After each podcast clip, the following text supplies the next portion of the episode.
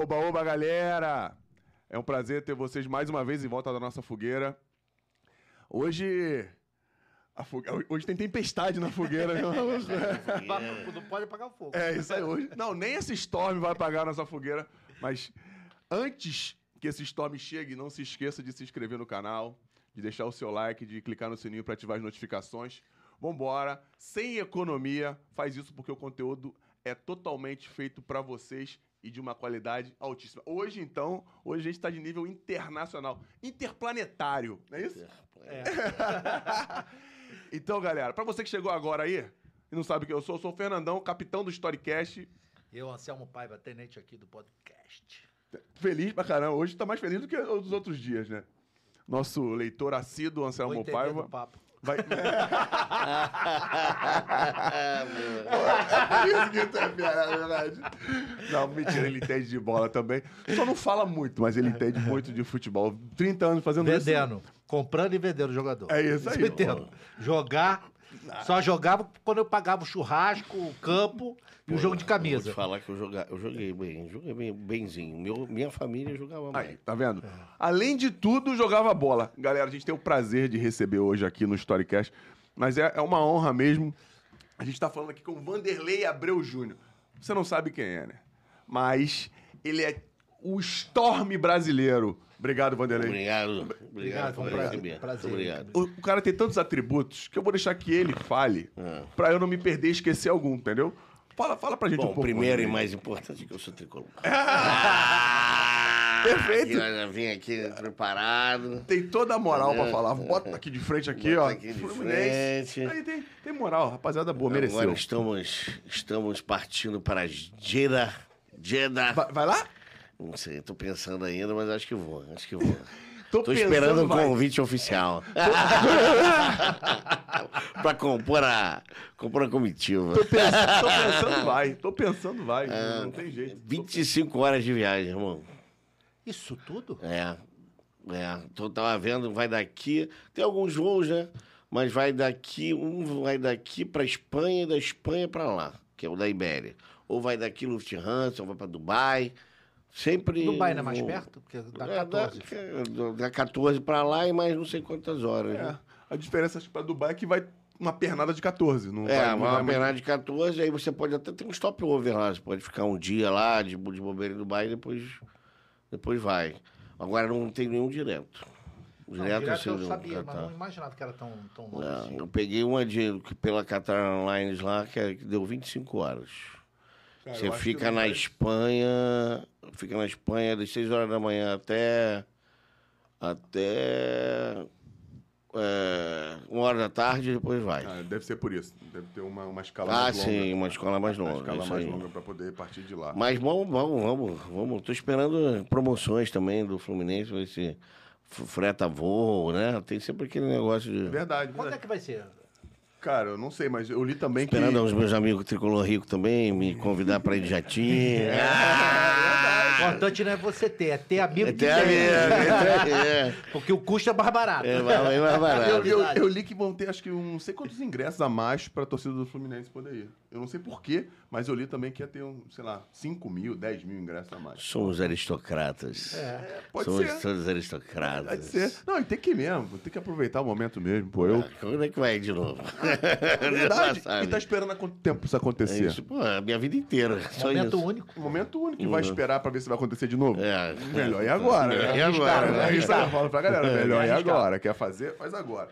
Vander, Fala pra gente aqui, porque. Um pouco do que tu.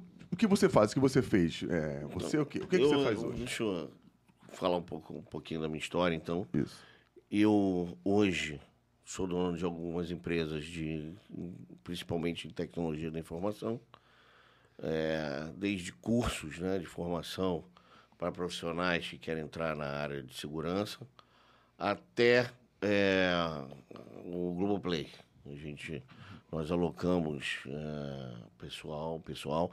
Nós fizemos o Globoplay, né, o primeiro, dos primeiros, Globoplays, Globosat Play, tudo que é Play que você vê aí, a gente se meteu. Tudo que é play made in Brasil, Made in. Brasil a gente fez. Os primeiros dos primórdios nós fizemos.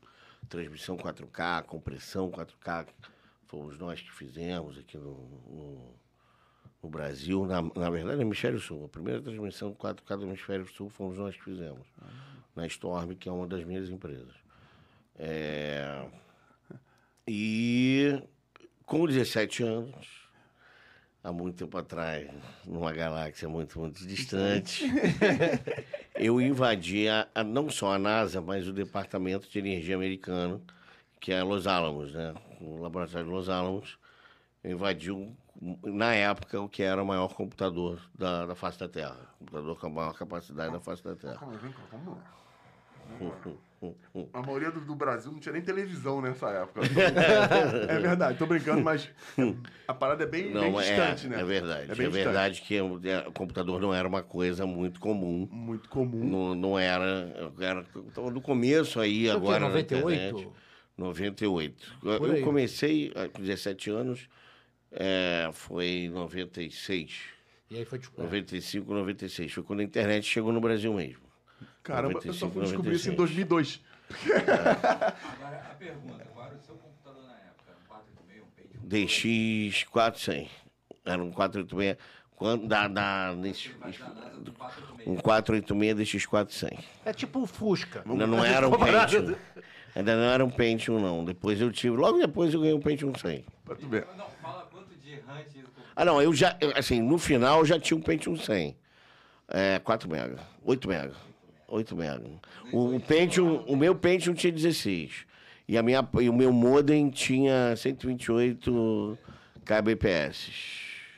128k. Pela IG, não, né? É, pô, era. Não, eu entrava pela Inside. Aí depois pela. Porque aí eu virei Cisop. Virei Cisop da Inside. Depois eu virei Cisop da Uniqui. O que que é Cisop? System Operator. Era um cara que cuidava da, da, da rede de, de computadores da, da- do provedor de internet. Entendi. Então, a Insight foi o primeiro provedor de internet privado. Eu, eu trabalhei nos três primeiros provedores de internet do Rio de Janeiro. O Ibase, que virou Alternex. Aliás, Rafael Oliveira, filho do saudoso Raul Oliveira. Um abraço para você, gosta muito do, podcast. É, trabalhei na Inside, Inside Information Systems, Charles Miranda e Uniqui, que era do Júlio Botelho. Os três primeiros provedores de internet do Rio de Janeiro eu, eu- eu trabalhei. Então, e aí eu tinha conta de graça no, no provedor. E a velocidade? Você falou que Então, invadiu... 128 KB, K- kbps, kbits por segundo, kbits por segundo. Isso já era coisa pra cacete. É, Era coisa pra cacete. Era, já era. Hoje a gente chama a internet de 1 mega é ruim. É. 1 mega é mil. mil, mil kbytes. Não. Quanto tempo demorou pra invadir? Você teve a intenção de invadir ou Cara, foi sem querer? Então, aí me perguntam isso. Eu tenho. Você sabe por que, que o cachorro foi à igreja? Que deixaram a porta aberta. Exatamente. Eu vi, no- eu vi no livro. Pô, não- não- aí não vale, porra. Aí não vale, Marcelo, não vale, cara. Exatamente. Dois armas, tá certo, pô. O cara, exatamente, porque a porta estava aberta. Isso não, não internet, é, tem que se lembrar que naquele tempo a internet comercial estava começando. A internet era uma rede científica, militar primeiro, e depois uma rede científica, para quem não conhece, tem um livro muito bom também, da Red Tapioca, Red Tapioca, que é a tradução do. Tem a tradução do. Onde os magos nunca dormem. Que é a história de como começou a internet. Onde os magos nunca dormem. Onde os magos nunca dormem. Já tá gravado, vou esquecer não. Eu, ah, e eu, inclusive, eu fiz a, tradu a tradução. Revisão técnica e a tradução do livro. Maravilha. Fui, um dos responsáveis, né? Teve vários. Um, eu fui um deles. E o livro trata exatamente da, dessa, do, do começo da internet, etc. E a internet, eh, em 1996, que foi quando a gente. 95, 96, quando a gente começou a acessar a internet no Brasil mesmo, né? Quando a internet foi liberada, ela era uma rede de pessoas eh, muito era muito restrito né era uma rede de estudantes de pesquisadores era uma rede de pessoas com uma determinada posse, a verdade. Por quê? Porque você não tinha computador para todo mundo. Era uma coisa caríssima. Meu pai é engenheiro militar, é, é militar do Exército e é engenheiro do IME. Sempre gostou muito. Eu, tinha, eu tenho computador desde seis anos de idade. Então, passei por- pelo, pela fase de, de reserva de mercado, que é o CP, eu tinha um CP400. Então, eu vivia a, a evolução dos computadores no Brasil. Eu me achei antigo, mas eu só tive um MSX. Expert, tive também 1.1. Tive uma MX, de- tive antes do disquete, era fita. Não, já era o disquete depois. É, 5 e, cinco e um quarto. Aí depois tinha de 3,5, du- dupla face, dupla densidade, depois foi alta densidade. Eu peguei essa porcaria. Eu lembro até hoje. Que eu vendia, vendia joguinho pirateado. Tinha, tipo, uma fitinha, tinha fita. Fita eu até que, eu- até que não, eu não sabia, não. Esses negócios mais sofisticados eu não tinha ainda. Mas, cara, o que eu vendi de, de, de jogo não tá no gibi, cara. vendia muito. Vendi muito jogo. E vendia pela própria internet ou pelo telefone? Não, vendia pela. Aqui, ó. Colega. Colega. Escola. Chegava na escola. Meu pai teve uma loja de informática, verdade, em Ipanema. Então, assim, eu tive acesso também a algumas coisas que o pessoal no- normalmente não tinha. Por quê? Porque meu pai comprava tinha muita coisa e aí, de vez em quando, sobrava alguma coisa para mim.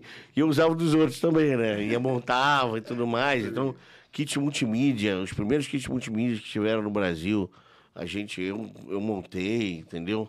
Então, era uma coisa, porra, era uma... E assim, cada revolução, quando começou, era uma revolução por dia. Você via novidades praticamente todo dia, né? E, e, pra, e pra você era, um, era um- uma coisa familiar. Fazia parte do- Sim. da, da tua vida. Desde o seu Sim, pai. meu pai me explorava pra caramba. Ele era muito rígido contigo? Não, cara, é engraçado, não, nunca foi. Assim, não, meu pai, eu posso Teu dizer pai, é que meu general, pai... foi general. Meu pai é- é general. General e teu avô almi- Almirante, Almirante Almirante. Fu. Almirante Fu. O que, que é Almirante tinha que Fu? cantar o hino nacional Almirante todo Fu é dia. igual o Marechal. Pô, então... Coisa pra cacete. Faltou alguém lá da aeronáutica. É isso aí, tu acordava cantando hino todo dia. então. Todos. Toque de- Sem toque- todos, sem todos, todos. Até da cavalaria, que ninguém sabe. Pô, não, isso é, isso é porque esse mundo tecnológico acabou ficando... Armadas que transpõem os montes. Ah, virou até o hino da cavalaria.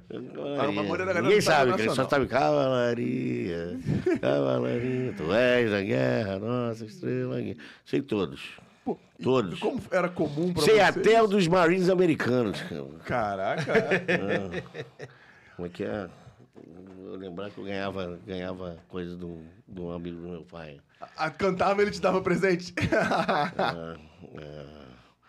From the halls of Montezuma to the shores of Tripoli, we fight our country's battles in the air, the land, and sea. First to fight for right and freedom, and to keep our honors clean. We are proud to claim the title of United States Marines. que isso, pô? Não, o- os americanos não sabem cantar isso, tu sabe. É, porra, sei, sei, de todos. Porra, que ma... E você vem vendo essa, essa naturalidade, né? essa familiaridade com, as co- com a tecnologia, muito antes da grande maioria, isso te deu uma Ah, sim. largada na frente, né? E assim, o que é interessante é o seguinte: eu passei a minha adolescência na Zona Sul do Rio de Janeiro. Meus amigos todos tinham algum tipo de revolta adolescente. Ou era pichador, ou jiu-jiteiro, jogador de futebol. É isso aí. É, e eu era, pô, eu fui pra informática, entendeu? Que era uma, Uma coisa coisa, nova, nova, né, era uma coisa completamente diferente. Então, ser hacker era uma. Nem, nem sabia o termo ainda, ninguém. Todos os termos de, de informática eram termos novos, inventados. O hacker do bem, por exemplo, a primeira vez que foi usado foi para mim na época da catedral. Entendeu? Então, assim, toda hora tem, tinha um termo novo, surfar na internet. Ou navegar, na- navegar na internet é o Gilberto Gil. E a Cora, Ronay que inventaram esse troço. Porque nos Estados Unidos é surfing, né? Surfar na internet. Entendeu? Então tinha muita coisa que, que, que- Muita coisa nova. Eu realmente vivi a revolução da internet aqui no, no Brasil. Pô, vai falar? Vamos. Vanderlei, você vê a juventude hoje muito dedicada, ao, mergulhada, né? Na, nos computadores, nos jogos. Sim. Quando você começou a descobrir isso, o- pelo que eu en- en- entendi, não era no jogo. Você não ficava envolvido com o jogo. Eu não era nunca- jogar. Nunca, nunca joguei, nunca joguei direito, cara. Nunca consegui ter coordenação motora pra jogar com aqueles 20 milhões de botões, assim. Passou do Mega Drive, que tinha três botões, eu já me enrolava todo, cara. E o pior é que nego me chama pra jogar FIFA Soccer. Sim. Crente que eu sou pica das galáxias. Você né, sabe o- o- os caminhos todos. Sem nada, não jogo porra nenhuma. Ah, Tanto é que, cara, eu inventei um, um- A gente tem um site, o MatchBet, que é de apostas, de. de, de, de- não é apostas, é torneios online, né? Entre coisas. Porque eu queria saber como é que os caras jogam, como é que, qual é o, o afã do negócio. Porque eu não entendo picas. Porque hoje em dia a molecada tá tudo mergulhado. Cara, eu não sei. E olha, e dá dinheiro, hein, amigo? Dá muito dinheiro, não é Mas eu pouco, acho não. que isso aí deve ser igual no acontece no Paga futebol. mais que o. É, é movimenta mais Não, dinheiro é muito. Na no indústria, cinema. na indústria de jogos hoje. É. E, antigamente não tinha controle pra jogar no computador. Era com as Era teclas. com, até com teclado. Era com Tinha teclado até controle, mas era uma droga. Era muito com Era teclado. uma droga. Até hoje eu acho que é melhor jogar com teclado. É mesmo? Até hoje é melhor jogar. É, hoje em dia tem até teclado colorido, Dragon, Dragonfly. Tá falando um o cara que joga no computador. Tu joga? Fala que não, porque eu tô perguntando é, se tem teclado mecânico, agora tu voltaram pro teclado mecânico, que, que, que a resposta é mais rápida. A maior novidade do mundo. O teclado mecânico veio primeiro. Do que o teclado, fazia clique, clique, clique, clique, não lembro, não tem mais. O que que é o teclado mecânico? Mano, Não, é também porque tá de bobo igual não existe, sei. teclado mecânico não existe, o teclado é digital. É digital. Só que as, os negocinhos, que tem umas borrachinhas dentro Sim. do teclado, que tocam, ele faz ele. A, a, a resposta é mecânica. Ele desce e sobe com uma molinha Entendi. bonitinha e tal. Então aquilo é mecânico. É, é, é Não mecânico tem por nada isso. de mecânico, né, pô? Você tá falando do computador, como é que é mecânico? Entendi. É, um, é, um, é, um- é só um nome que deram pra ele. É, porque é, é a resposta é mais rápida. Entendi. De, de indo voltando lá, as teclas são mais rápidas. Você tem agora uma. Os jogos eles têm uma coisa chamada H, H- HFS, né? High Frame Rate. Então, HFR, High Frame Rate. Que é uma. Você joga a 120. Não sei como, né? Que seu olho só enxerga 20, 24 FPS. Mas o, o jogo é 120. Sobra, sobra, Acontece um monte de coisa que tu não vê. sobra 80, 94, No seu 96. cérebro, na verdade, é o seguinte: o seu cérebro, ele registra as 120. Só processa 24. Mas ele registra as 120. Então você, a percepção sua de smoothness, Entendi. Aquele negócio, aquela, aquela cena, coisa. E também quando você vai fazer. é, por exemplo, você já viu aquele high frame rate, quando você. aquela bala, quando você. Super câmera lenta. super câmera lenta, aí fica mais legal quando você tem uma alta taxa de, de frames, entendeu? Pô, não, muito maneiro. E assim, para comprimir também é melhor quando você grava em alta, em alta frame rate, para comprimir o vídeo, todo vídeo na internet é comprimido. Então, para comprimir o vídeo fica mais fácil também. Nenhum vídeo na internet é raw, entendeu? Caraca. Mais uma pergunta. Você, quando estava se divertindo lá no teu computador lá em 96, você não tinha as informações, por exemplo, ah, o computador, você não tinha essa facilidade. Você É, não, Não, tinha Google, não, que é o pai dos burros. Tinha, tinha. tinha um similar chamado Alta Vista. Alta vista. Que, que é o que falou pra Tinha- você, ó. Tinha, o- o- tinha o Yahoo, o Alta Vista já. Mas assim, Como é que você descobriu lá? diferente. Oi? Como é que você descobriu? Falou assim, ó, tem um Blue Mountain lá que é, que é foda. Ah, não, então, então completamente aleatório, assim, o negócio. Mas foi na, É, é, na sorte? Tá no lugar certo na hora certa. Foi. Totalmente na sorte. É, então fala, como é que foi? Vamos tu tava lá. lá mexendo aqui. Mas e- a sorte equivale, um pouco de sorte equivale em talento também. Desculpa lá. né, Não, dar uma- claro, não, tem que ter modéstia. Eu não não. acredito em sorte. Sorte Então, só o que jogando dado. Você tem que estar lá, né? Pra isso começar. aí. Você tem que estar no lugar certo na hora E certa. saber o que fazer depois de E entrar saber e o que fazer ficar. depois. E pra-. Exatamente. É. Então, assim, vou contar a história toda. A, a bem da verdade, não era muito difícil hackear a NASA. Porque se antigamente você não tinha firewall, você não tinha nada disso, não tinha nenhum, nenhum grande coisa. Você precisava entender de informática para começar. E, obviamente, tem o dom, né? Porque, porra, era o começo do começo do começo. Então, assim, tanto ele, ninguém entendia porra nenhuma, e menos ainda de proteger. Entendi. E, assim, tinha uma. Existia uma máquina chamada Silicon Graphics, que era muito usada, usada Tirateima usava ela, por exemplo, na época era uma estação Onix do, da, da Silicon Graphics. Então, muita gente usava e ela tava, a fábrica estava indo pro cacete. Tava, tava, e era uma e era uma, uma indústria, uma empresa de interesse nacional. Então, tentou de qualquer jeito manter ela viva, porque tinha vários softwares, como Catia, por exemplo, que era um software que era muito usado na indústria aeronáutica, na indústria de carros. Então, não podia deixar a empresa ir para o cacete. Enfim, aí o que, que fizeram? O governo americano comprou máquina para cacete dos caras. Um monte de máquina. Quando você chegava numa. Quando um pesquisador, alguém que precisava de alguma capacidade gráfica, chegava na NASA e pedia um computador, era com Silicon Graphics que eles davam. E eu descobri um bug no Silicon Graphics que me deixava acessar qualquer máquina Silicon. Qualquer uma. Antigamente, como tinha IP para todo mundo, real, que é o endereço que você acessa a internet, chama-se IP. É, e era real, não como pronto, ter... Era real. Então você ficava de cara para a internet. Hoje em dia, toda rede que você tem aqui te dá um IP, fi- um IP, um IP é fictício. É um IP de rede interna. E depois faz uma coisa chamada NAT, Network Address Translation, para ir para fora. Aí, hoje em dia, é um pouquinho mais difícil. Mas, enfim, não vou, não vou entrar nos detalhes de hoje em dia, vou entrar lá nos detalhes de, de antigamente. Então, antigamente, todo mundo estava de cara para a internet. E mais do que isso, numa rede, você conseguia ver, se você entrava numa rede, você tinha uma coisa chamada modo promíscuo, que você via tudo que passava na rede. Tudo. Tudo, tudo. Tudo. E a maior parte não era criptografado. Você não tinha nem capacidade computacional para criptografar as coisas. Então eu via senha, via tudo. Uma vez que você estava lá dentro, era uma farra do boi. E eu fiz, uma, fiz umas, várias farras do boi.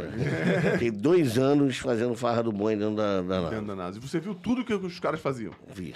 E assim. e- vi- não, vi imagem crua do Hubble sendo tratada. Vi várias coisas. Não, nada de alienígena. Nada. Que era o que você estava procurando, né? Eu tava procurando. Eu tava ali. procurando. Então o que, que eu fazia? Mas eu procurava de um jeito certo, mais ou menos certo.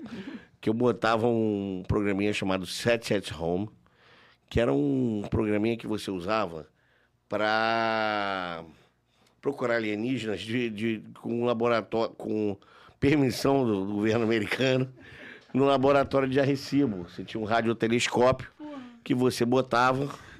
E aí botava lá e fazia esse, essa pesquisa. Tu E tinha um- hackeou a permissão pra. então, e tinha um. E tinha um concurso de quantas, quantos pacotes, quanto, quanta, quanta informação você Consegui. conseguia. Se tinha empresas, tinha pessoas, tinha empresas, todo mundo participando desse negócio. Por, aí eu ficava sempre entre terceiro e quarto para poder ganhar e ninguém me descobria, né? Aí, cara, um dia, eu estava hackeando lá, entrei numa máquina, vi um cara falando, olha, porra, tem... aí, eu entrei numa máquina, depois eu soube que a história, a história é essa, que o cara tem uma... a- essa máquina, ela estava ligada numa rede que era, que era uma rede importante. Essa rede importante era uma rede de, é a rede de defesa americana, que é a rede importante. rede do, do Osama. Você conhece? Aquela sim. que... Oppenheimer. Oppenheimer. Não, então, exatamente. Aí o, o, que acontece? Esse computador ele estava sendo comissionado numa rede nova que estava fazendo, que, ia- que que ia ser a, a rede antiga de defesa, ia passar, que era, chama, chamava-se ARPANET, ia passar para nova, que eu acho que, se não me engano, chamava DefenseNet. E aí, essa transição, existiam máquinas nas duas. Uma dessas máquinas ficava no Golden Space Flight Center, da NASA. E o bobalhão foi mostrar para um outro amigo que tinha acesso ao Blue Mountain. Na Defense Net nova, que era o computador mais rápido do E mundo. você estava vendo os Eu dois. tava vendo tudo. Entendeu? Aí tu saiu de uma, peraí que eu vou pegar. Eu não vou. Aí, não, é, mas aí eu não sabia que o Blue Mountain era Blue Mountain. Eu sabia que o Blue Mountain era alguma coisa importante, porque ele era um Unicus. Os sistemas operacional Unicus são os sistemas operacionais dos com- supercomputadores da IBM. Todo supercomputador da IBM tem um sistema operacional chamado Unicus. E esse sistema é cheio de buraco, porque tem muito pouca gente que trabalhava com ele. Naquela época, então, menos ainda. Então, ele é cheio de buraco de, de, de, de falha de, de informação. Era, na época. Cheio de falha de informação. Eu, uma vez, com acesso a ele, eu, porra, fiz o que eu queria, né? Acessei e consegui o superusuário. E, normalmente, num supercomputador, que, que eu fazia? Eu botava 10% da capacidade computacional dele para não dar... nesse- Chamar atenção. não chamar atenção. Assim, a verdade, a verdade é o seguinte, ou não funcionou, ou, eu não, ou, não, ou não funcionou, ou 10% da capacidade do troço era tão grande que eu tinha mais computador. Num dia de, de rodando 7 at home, eu tinha mais pacote processado que a IBM inteira. Então, tipo, fui em primeiro lugar, assim, disparado no dia. na- na- na- Você não queria, você não queria aparecer, foi o é, primeiro disparo. porra, aí, aí fudeu, aí fudeu a porra toda. Ligaram pra. Foi assim que te descobriram? Foi assim, depois de dois anos da NASA. Foi depois de dois anos. Dois anos eu estava lá dentro, fa- fazia. Entrava no IRC com o endereço da NASA. Era uma festa. Porque, pelo que ele está falando, provavelmente pelo primeiro computador que ele fez, ele fez pelo DOS, né? Não, não era nem o Windows ainda. Aí tu ia tudo Não, era. é, não, não, eu fui, eu, era, eu tinha Linux, rapaz. Já, já, já tinha os Slack lá na minha máquina, era Elite. Ah, tô pensando. Rodava PPP. PPP. Tinha um PPP que subia, se descarga lá. Depois você bota- botava um socket PPP na máquina. Subia o PPP, que era um serviço da máquina para poder. E usava BitX para entrar no IRC. Que tipo de informação você teve lá, ou pegou, Hum. e conseguiu, sei lá, arrumar uma grana, fazer Então, uma nada. Nada. Zero chongas. Tu, tu só queria... Acho que não foi preso também por causa disso. Porque na época não tinha, não era uma coisa relevante. Assim, as pessoas não procuravam, não é o que é hoje. Você não tinha. A, a, a- a internet não era o centro das atenções como é hoje. Nem tinha legislação. Foi antes do 11 de setembro, entendeu? Então, assim, 99, eu acho, 98, 99. Então, assim, foi muito, muito, muito, muito, muito. A coisa era muito amadora ainda. Então, é, o, que é, o que é importante, que, que ficou. Primeiro, eu quase me entreguei, né? No final das contas, porque os caras viram o nome lá, e o nome era Vanderlei José de Abreu, que é o nome do meu pai. O teu, pai, o teu pai só soube depois que deu merda. Meu pai, militar do Exército, e deu aula nos Estados Unidos. Foi aluno e deu aula nos Estados Unidos. Quando eles viram o nome, eles acharam que era o meu pai. Quase que. Entendeu? Prendeu o teu pai. Porra, estamos tendo um ataque coordenado de brasileiros, do Exército Brasileiro Veio aqui. morar aqui como espião, veio dar aula aqui como Do espião. Exército Brasileiro contra. Meu, meu pai é formado em, em guerra eletrônica. Guerra e contra guerra eletrônica. Pô, fudeu. Entendeu? Então, porra, Tadinho deu, uma mea- assim, deu, deu um problema. Deu problema. Mas também por causa desse problema, eu, é que o negócio evoluiu bem depois que eu não fui preso, né? É porque você não usou o computador para nenhum meio. Não, e ilícito, também não né? vi nada demais, não, nem procurei, pra ser sincero. Não tava eu li no teu livro ou no podcast que tu viu os caras cantando, outra mulher lá do. É, foi, é só besteira, assim, tipo. Que eles têm um chat, a NASA tem um chat interno lá. É que eu vou lembrando as coisas aos poucos. Vai fragmentando as algumas coisas, e algumas coisas que eu não achava relevante na época, eu passo, a- passei a achar depois. Contar, assim, vou contando as coisas. a idade diferente, né? Então é, aí, porra, aí tinha umas, uns papos de, de, de, de, de, quando, não, sou casado, para com isso. Não, hoje não dá, ele vai saber. eh, Ele vai ele tá aqui hoje. No Brasil amarradão, vai, vai. Aí, Aceita. aí eu, porra, não, e assim, não, ia, e assim, você... responder pela pessoa, tipo assim, pô, Tu já Dava. fazer o inferno, né? Dava pra responder pela pessoa, dava pra criar coisa terceiros. Então, Porra, o cara, teve uma vez que o maluco me. não, sabe, sabe- sabe por quê, Rodrigo? Cara, teve uma vez que o maluco me, me tirou. Descobriu que eu tava hackeando a máquina. E me tirou da máquina, né? Porra, formatei a máquina. Era uma máquina na Universidade de Lyon. Eu lembro até hoje. Que era, é, tem- tá tendo livro. Eu fiquei puto porque tinha um. Eu, eu tinha baixado. Que antigamente tinha uma coisa chamada Courier. Não sei se você se lembra. Uma das. A Cine tinha várias coisas na Cine. Você tinha hackers, você tinha os hackers, você tinha os freakers, que eram de telefone, que usavam as coisas de telefone para de graça, tinha o Blue Beep, Blue Box, etc., que você usava para discar de graça. Você tinha os crackers. Os crackers aqui no Brasil eram os hackers do mal, mas nunca foi isso. Cracker é aquela galera que craqueava jogo, que o jogo tinha um serial number e você tinha que, para jogar o jogo, você precisava ter um serial number. Como. hum, E essa galera que sabia mais de código, código de máquina, linguagem de máquina, e fazia loops, etc., para você poder ter jogo pirata ou, ou usar coisas piratas. E você tinha os couriers, que pegavam os jogos, tinha até uma. Eu lembro até hoje, tinha uma- um grupo de courier chamado Razor 1911. Até hoje eu não sei por que o nome do, do negócio era Razor Deve 1911. ser por causa da pistola 1911 da Colt. É, o nome era Razor? Será que é Razor? A Colt é 1911. 1911. A, a 45 mais famosa. Então, o, o, o nome do grupo era Razor 1911.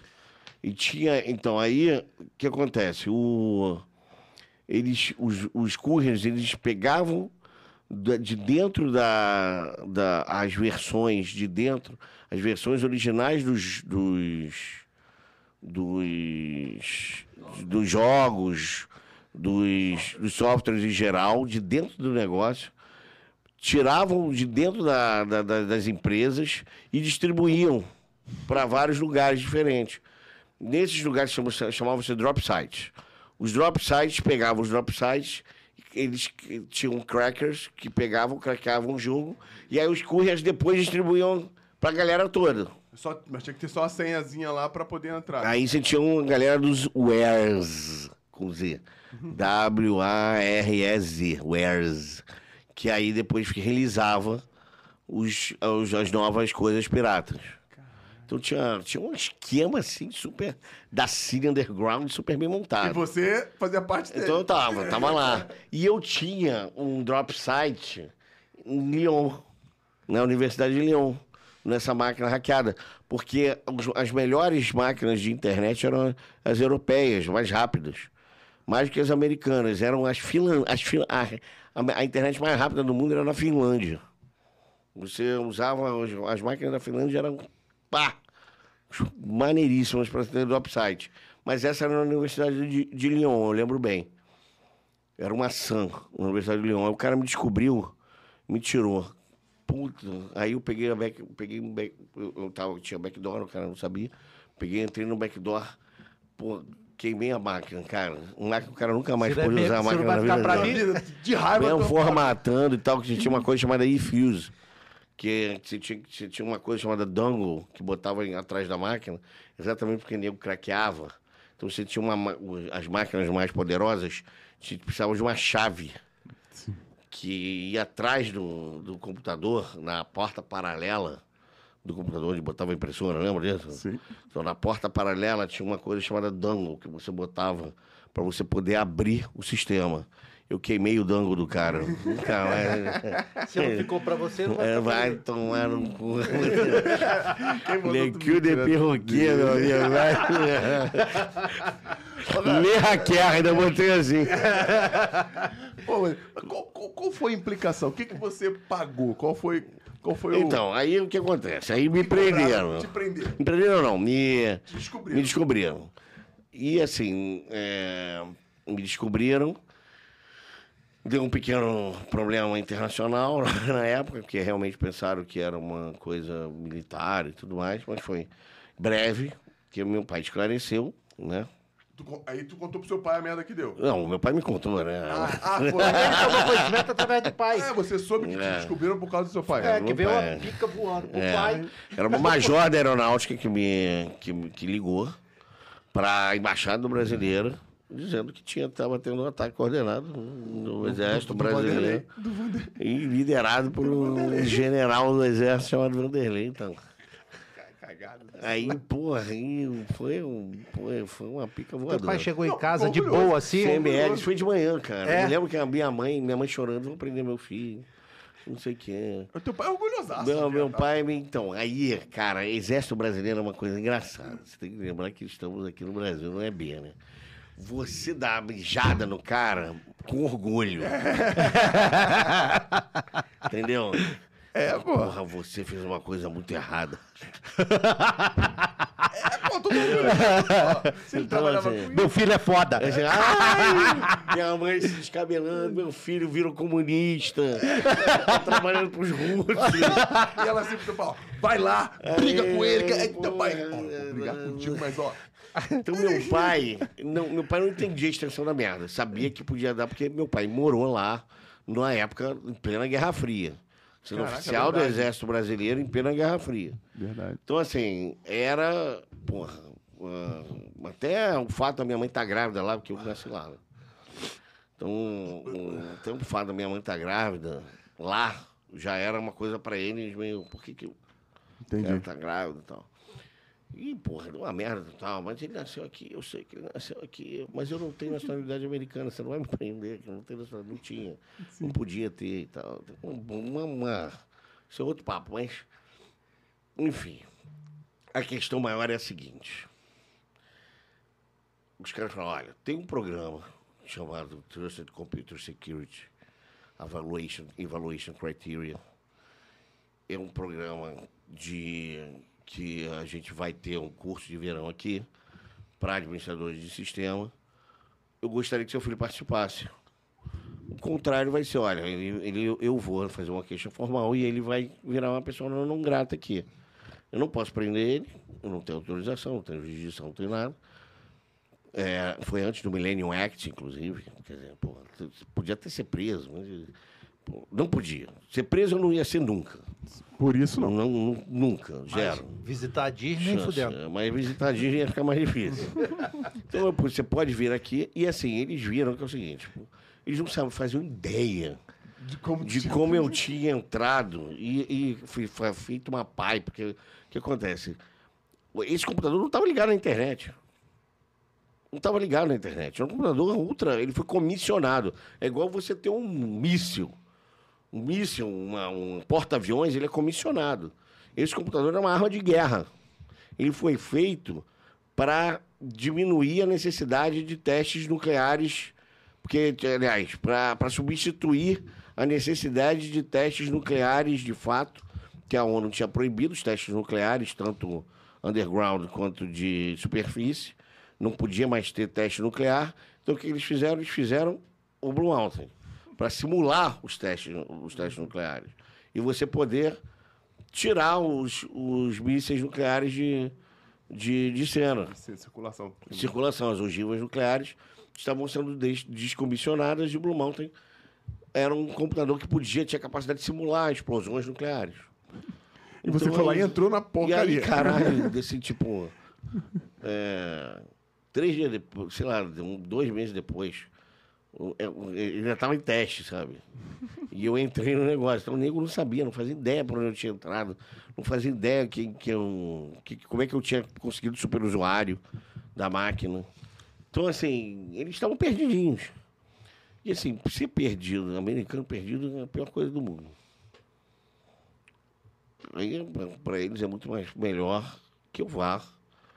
Porra, vi- isso foi vinte e tantos anos atrás, lembra disso? Que eu vá, explique, fique quieto na minha, como eu fiquei 20 anos, É. do Se que. faz isso aí, seria uma vergonha na época, né? Um É, ia escândalo. ser, e não, ia ser ruim para eles se, se fosse um russo. É isso aí. Você imagina, se fosse. Na- al- logo na época. Alguém que. Na época eles eram até amiguinhos, mas alguém que fizesse um estrago de verdade. Chinês, na época. Tipo Assange em 91. É, entendeu? O Assange, o Assange não. É, o Assange, mas o Assange não, não conta muito, né? Porque o Assange era repórter, era. Ele só, ele só tinha um site, né? ele recebia as coisas. Ele era sueco. Sueco, ele é sueco? Australiano. Isso, ele foi para a Suécia, né? Ele foi acusado de estupro na Suécia, alguma coisa assim. É, mas o, você você quer dizer o Snowden. O Snowden realmente foi um problema para eles. Por que, que o Snowden foi um problema? Porque ele estava dentro, ele é insider. Né? Ele sabia o que procurar, onde procurar. Que não era meu caso. Eu não sabia. Se tivesse um negócio lá, a fórmula da bomba atômica, eu não ia saber, porra. Na minha cara, eu não ia saber. Entendeu? Se tivesse algum documento Alien, documento, não está escrito lá, documento, foto do Alien número 1 que está sendo lá na área 51.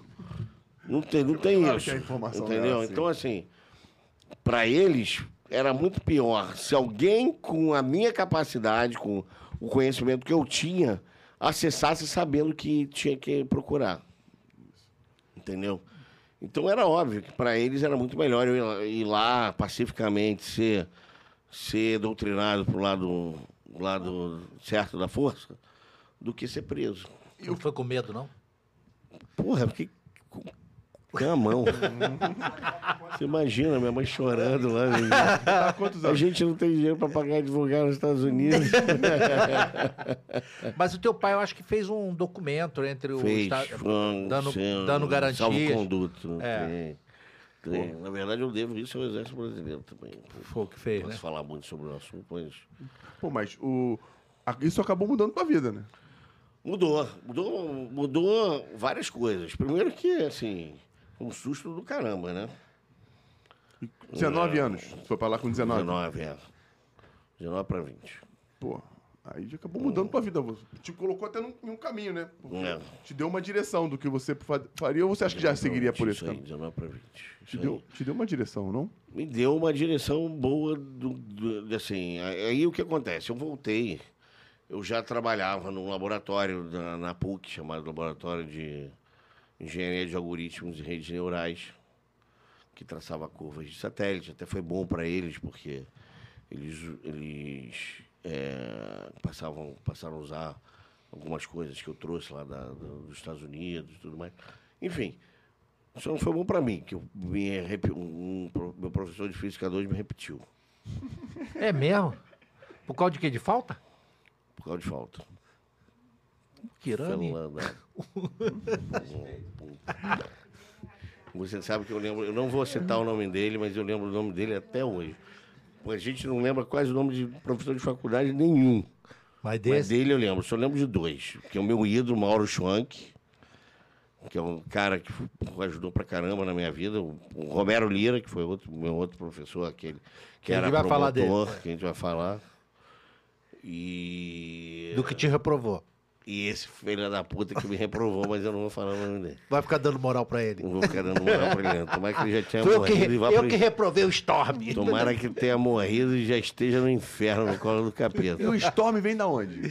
Storm, cara, é o seguinte, a história é que eu tinha, como menor, tinha uma professora, uma tutora, que ela não conseguia, ela era americana, era inglesa. E quando ela estava nervosa, ela não conseguia falar português. Aí, eu, eu era, porra, eu era um capeta. né? Não, pô, não sei como é a computador mãe- danado, tá tranquilo, Eu não pô. sei como a mãe, minha mãe conta, inclusive, no livro, uma história que ela. que é uma das poucas histórias, uma, uma das histórias, das zilhares de histórias que eu adorava chafurdar na lama. Quanto mais branquinho fosse o meu coisa, aí me botavam com aquela roupa branquinha, eu acho que era de propósito para eu cair na lama e. Então, eu, com quatro, meu pai na ICM, aqui morando no EPV, aqui na Praia Vermelha. Eu lá, feliz da vida, com minha irmã, minha irmã era menorzinha. Eu tinha três anos, dois, três anos, assim, alguma coisa desse gênero. Com o vestido todo branquinho e tudo mais e tal. E aí vi os garotos tomando banho lá no chafariz, né? Adivinha o que eu fiz? Porra, minha irmã, minha mãe olhou pro lado, eu tava lá com os moleques tomando banho no chafariz. Aí, Calor do caramba. Porra, brother. Caraca. Tava lá no chafariz, tomando banho de, de, de chafariz. Na moral, sem problema nenhum. Pau cantava quando pegava você. Minha mãe pegou disse que tem 4 litros de, de álcool em cima de mim. Pegou e esfregava com álcool. Ai, cara. Então, eu era, assim, uma tempestade. Então ela falava que era uma tempestade, que era uma storm, quebrava tudo na minha frente. E aí, depois eu virei, assim, quando eu precisei de um Alias na internet, eu até tentei outros, Iceman e tal. Mas, cara, eu sou Storm. Igual, pô, foi, minha primeira faculdade foi biologia. Não fiquei nem seis meses na, na faculdade. Fui sair, porque não tem nada a ver comigo. E você, e você é formado em? Engenharia mecatrônica e informática, sistemas de O informação. que, que é engenharia mecatrônica, por favor? Controle e Metade do- automação. 80% do Brasil não sabe o que, que é isso. Controle e automação é uma, é uma mistura de mecânica, robótica e. ele- mecânica eletrônica, robótica e computação. É Tudo uma, numa coisa só. tudo numa coisa só. Seria equivalente à robótica.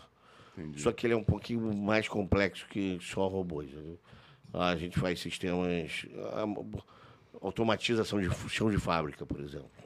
Ou cuida de robôs de sondas da, da Petrobras. Tem muita gente mecatrônica que cuida de Sim, robôs de entendi, sondas da Petrobras, entendi, etc. Aqueles ROVs, né? É Sim. ROVs. Aqueles que a galera controla por controle Isso. remoto, essas paradas. Os engenheiros mecatrônicos é que fazem, cuidam desse tipo de robô. Não E o que, sabia. que você participou de importante lá nos Estados Unidos?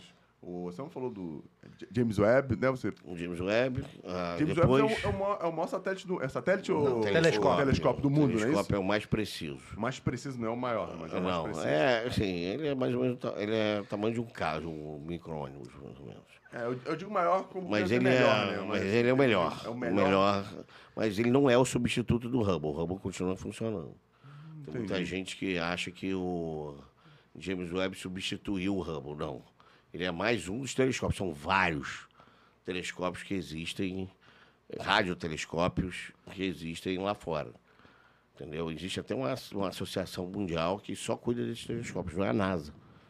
A NASA não cuida desses telescópios. É uma associação mundial de, de, de, de telescópios ah, em órbita. Eu esqueci o nome do negócio, mas não é propriamente a NASA. Você tem vários. O James Webb, por exemplo, é um consórcio entre a ESA, a, a Agência Espacial Canadense e a NASA. Quem lançou, por exemplo, não foi a NASA, foi a, foi a ESA. Agora, Vanderlei, isso, esse link que você criou com a, com a NASA, que, que você participou tanto da, da sonda que chegou em Marte, né? Isso. Não tem nada a ver com. Mas isso com o foi em decorrência. na isso nada. não foi através do relacionamento Nada. que você fez? Não. Um corte de 20 anos aí. É. 20 anos. E assim, eu sou uma empresa subcontratada por outras empresas. Então eu fui contratado. Na NASA ela não me contrata direto. Às vezes, teve uma vez que ela até me contratou, mas a maior parte. É, eu trabalhei para a Lockheed Martin, por exemplo. E aí a Lockheed Martin me alocava num projeto da NASA. Entendi. Eu trabalhei numa empresa chamada Critical Software, que me alocava no projeto da ESA. Entendeu? Não foi diretamente para a NASA. Uma vez foi, mas a maior parte não. A maior parte foi. A gente, inclusive, a Storm tem uma parceria com a, com a NASA e com uma associação chamada NYSA, que é New York Space Alliance, que facilita essa entrada nossa lá como microempresa, pequena empresa. Entendeu? Você tem um programa da NASA que é para pequenas, micro e pequenas empresas. E aí você tem grandes, tem as grandes lá americanas, Rockwell Collins, Lockheed Martin, Boeing, entre outras, que subcontratam empresas menores para fazerem Você está participando da, o dessa- Artemis. da- da- desse projeto que vai levar uma mulher à, à Lua, Lua. E A fazer um parte. posto de gasolina lá, né? É, fazer um po- outpost lá na, na, na, na, na, na Lua. Vai, ser a, vai, ser a presen- vai se estabelecer uma presença fixa na Lua. Ah, é? É, aí é- a ideia é que eu acho que a ISS vai acabar, ela vai ser descomissionada e eh, daqui para frente o nosso, nosso bonde é direto para a Lua, entendeu? Fala pra galera, o que, que, que é ISS? International Space Station. A, a espa- Estação Espacial Internacional ou vai ser vendida para uma. Já tem interesse, né? Privado, para virar um hotel. Ah, Será que virar é um o- hotel. Elon Musk. É o Elon Musk ou. Bezos. Ou Bezos, um dos dois. E, o, e a Lua vai ter um outpost, vai ter um, um posto de mineração para um tipo de um tipo de, de, de substância que é usada, não vou entrar em detalhes, porque não precisa, mas é um tipo de substância que precisa, espécie- que tem em abundância na Lua. Gasolina adivada. Pronto. É, uma gasolina para foguetes. E esses foguetes eles vão para Marte. Já vai de Então lá eles, direto. eles vão, é, eles vão ser construídos lá na Lua, eles vão ser reabastecidos, pelo menos, na Lua, para ir direto para Marte. Muito bom, é um posto de gasolina, né? Gasolina, pô. Um, Tipo um pit stop. É. Botafogo. Fala de Botafogo não, que o rapaz fica magoado ali. E também acabou. Magoado, né, cara? É, vai falar de É, Botafogo pô, ele vai ficar Botafogo. Mas ainda, tá- ainda tem mais um jogo aí que eu tenho esperança. Eu tenho esperança. Tranquilo já esteve, agora não tá mais. Eu tenho esperança. Eu Agora tenho não tá esperança mais. que o Botafogo vai ganhar. Eu guardo o Botafogo. Quem que não guarda o Botafogo? Pô, bagunça de novo, dele. Depois eu me altero, nego. Mas não dá. A, a- a gente. Pô, Paga a terceira divisão, fala aí. É, não, não, não, Isso aí A culpa não é minha. Eu já falo, eu falo sempre isso. Cara, ninguém pediu. Toda vez que teve virada de mesa, o Fluminense se, se beneficiou, se beneficiou, mas a, a culpa não é nossa. Foram os outros que viraram a mesa. Teve Vasco virando a mesa, é, Bahia, um monte de gente virou a mesa, o próprio Flamengo. Opa, opa. É, não lembra do negócio da portuguesa que te calou errado, lembra? Opa, opa, opa. É, não, senhor. Era pro Fluminense antes. Então, mas quem que. Não, mas olha só, não é não. O Fla... salvar. Quem ia cair? Quem ia cair era o Mas o Flamengo. Fluminense. Então, que aí que o Fluminense beneficiou do negócio do Flamengo, do negócio da portuguesa lá, que eles fizeram uma tramóia Todo lá. mundo sujo. Todo mundo sujo. Entendeu? Mas aí a culpa não é do Fluminense. Entendeu? A gente só se beneficiou. É a mesma coisa da João Avelange. A culpa é minha que o Eurico resolveu fazer o campeonato pra ele. E o Fluminense sempre Mano. atrapalhando os planos do Vasco. O Eurico foi lá e ajudou o Fluminense. Não O sei Eurico, porquê. o Eurico realmente, olha, que Deus É o um tenha. ícone. É. Esse cara é o Que Deus o tenha, o diabo que seja, mas que, que tem em bom lugar. Que o cara, Que o cara. pô, onde, ele, fortaleceu. onde ele estiver, tem que estar Fortaleceu. confortável, né? Tem que estar confortável. Ele tem que, ter, tem que ganhar um passe lá. Com charutinho lá, de leve. Porra, Puto que- Suspensório. pra caralho com o momento que ele tá vivendo o Vasco. É, ele é um pouco culpado também nesse momento que o Vasco está vivendo. Tem sua parcela, tem, Tem sua sua parcela, parcela tem de sua parcela. Enfim. Vanderlei, é, pra gente a história do teu professor da PUC, que eu quero entender porque isso é importante. Porque eu, ia falar uma coisa Não. antes, não falei, porque a gente já embreou pe- pela parada, mas vamos chegar lá. Uhum. Porque, é, vou falar o que eu ia falar no início. Fala. Tinha, tem um filme, né? Como é que é? o Sonho, que é? Só da liberdade. Sonho da Liberdade. Acho que todo mundo viu esse filme. Oi?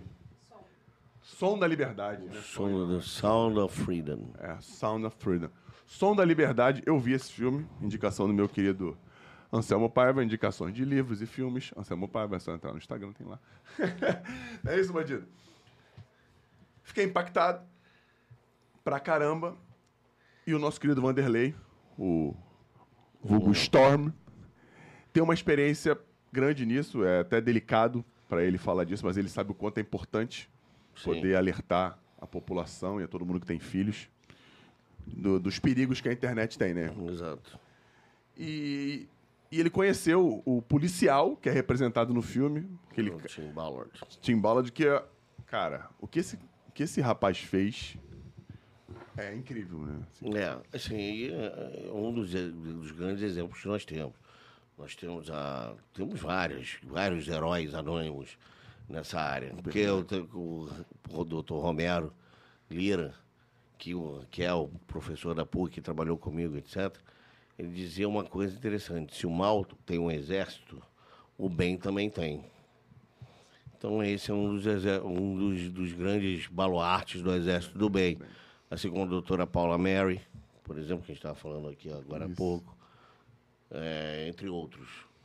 Então a gente tem esse, esse exército, tem essa galera que trabalha, às vezes, anonimamente, na maior parte das vezes anonimamente, para defender as crianças, entendeu? Você tem grandes instituições como a Childhood Foundation da Rainha Silvia da Suécia, que patrocina esse tipo de ação, inclusive na internet. Você tem vários tipos de, de ações eh, individuais, inclusive, iniciativas individuais, que ajudam as crianças eh, a ter um, terem um ambiente mais seguro. O que não quer dizer que não esteja aumentando o problema. Né? Aqui no Brasil tem algum, algum, alguma A fundação? própria Childhood Foundation. Aqui eles têm, eles têm um braço... Inclusive, quem era a, a- Não é mais, mas era, foi durante muito tempo, a presidente da Childhood Foundation era a filha do Rivelino, Roberta. Roberta Rivelino era, era a presidente da Childhood Foundation no Brasil. Pô. Aí foi, foi através dela, inclusive, que eu conheci. Que que você conheceu a fundação? Que eu conheci a fundação. Quando o teu professor te convidou, falou assim, ô, Vanderlei, senta aqui.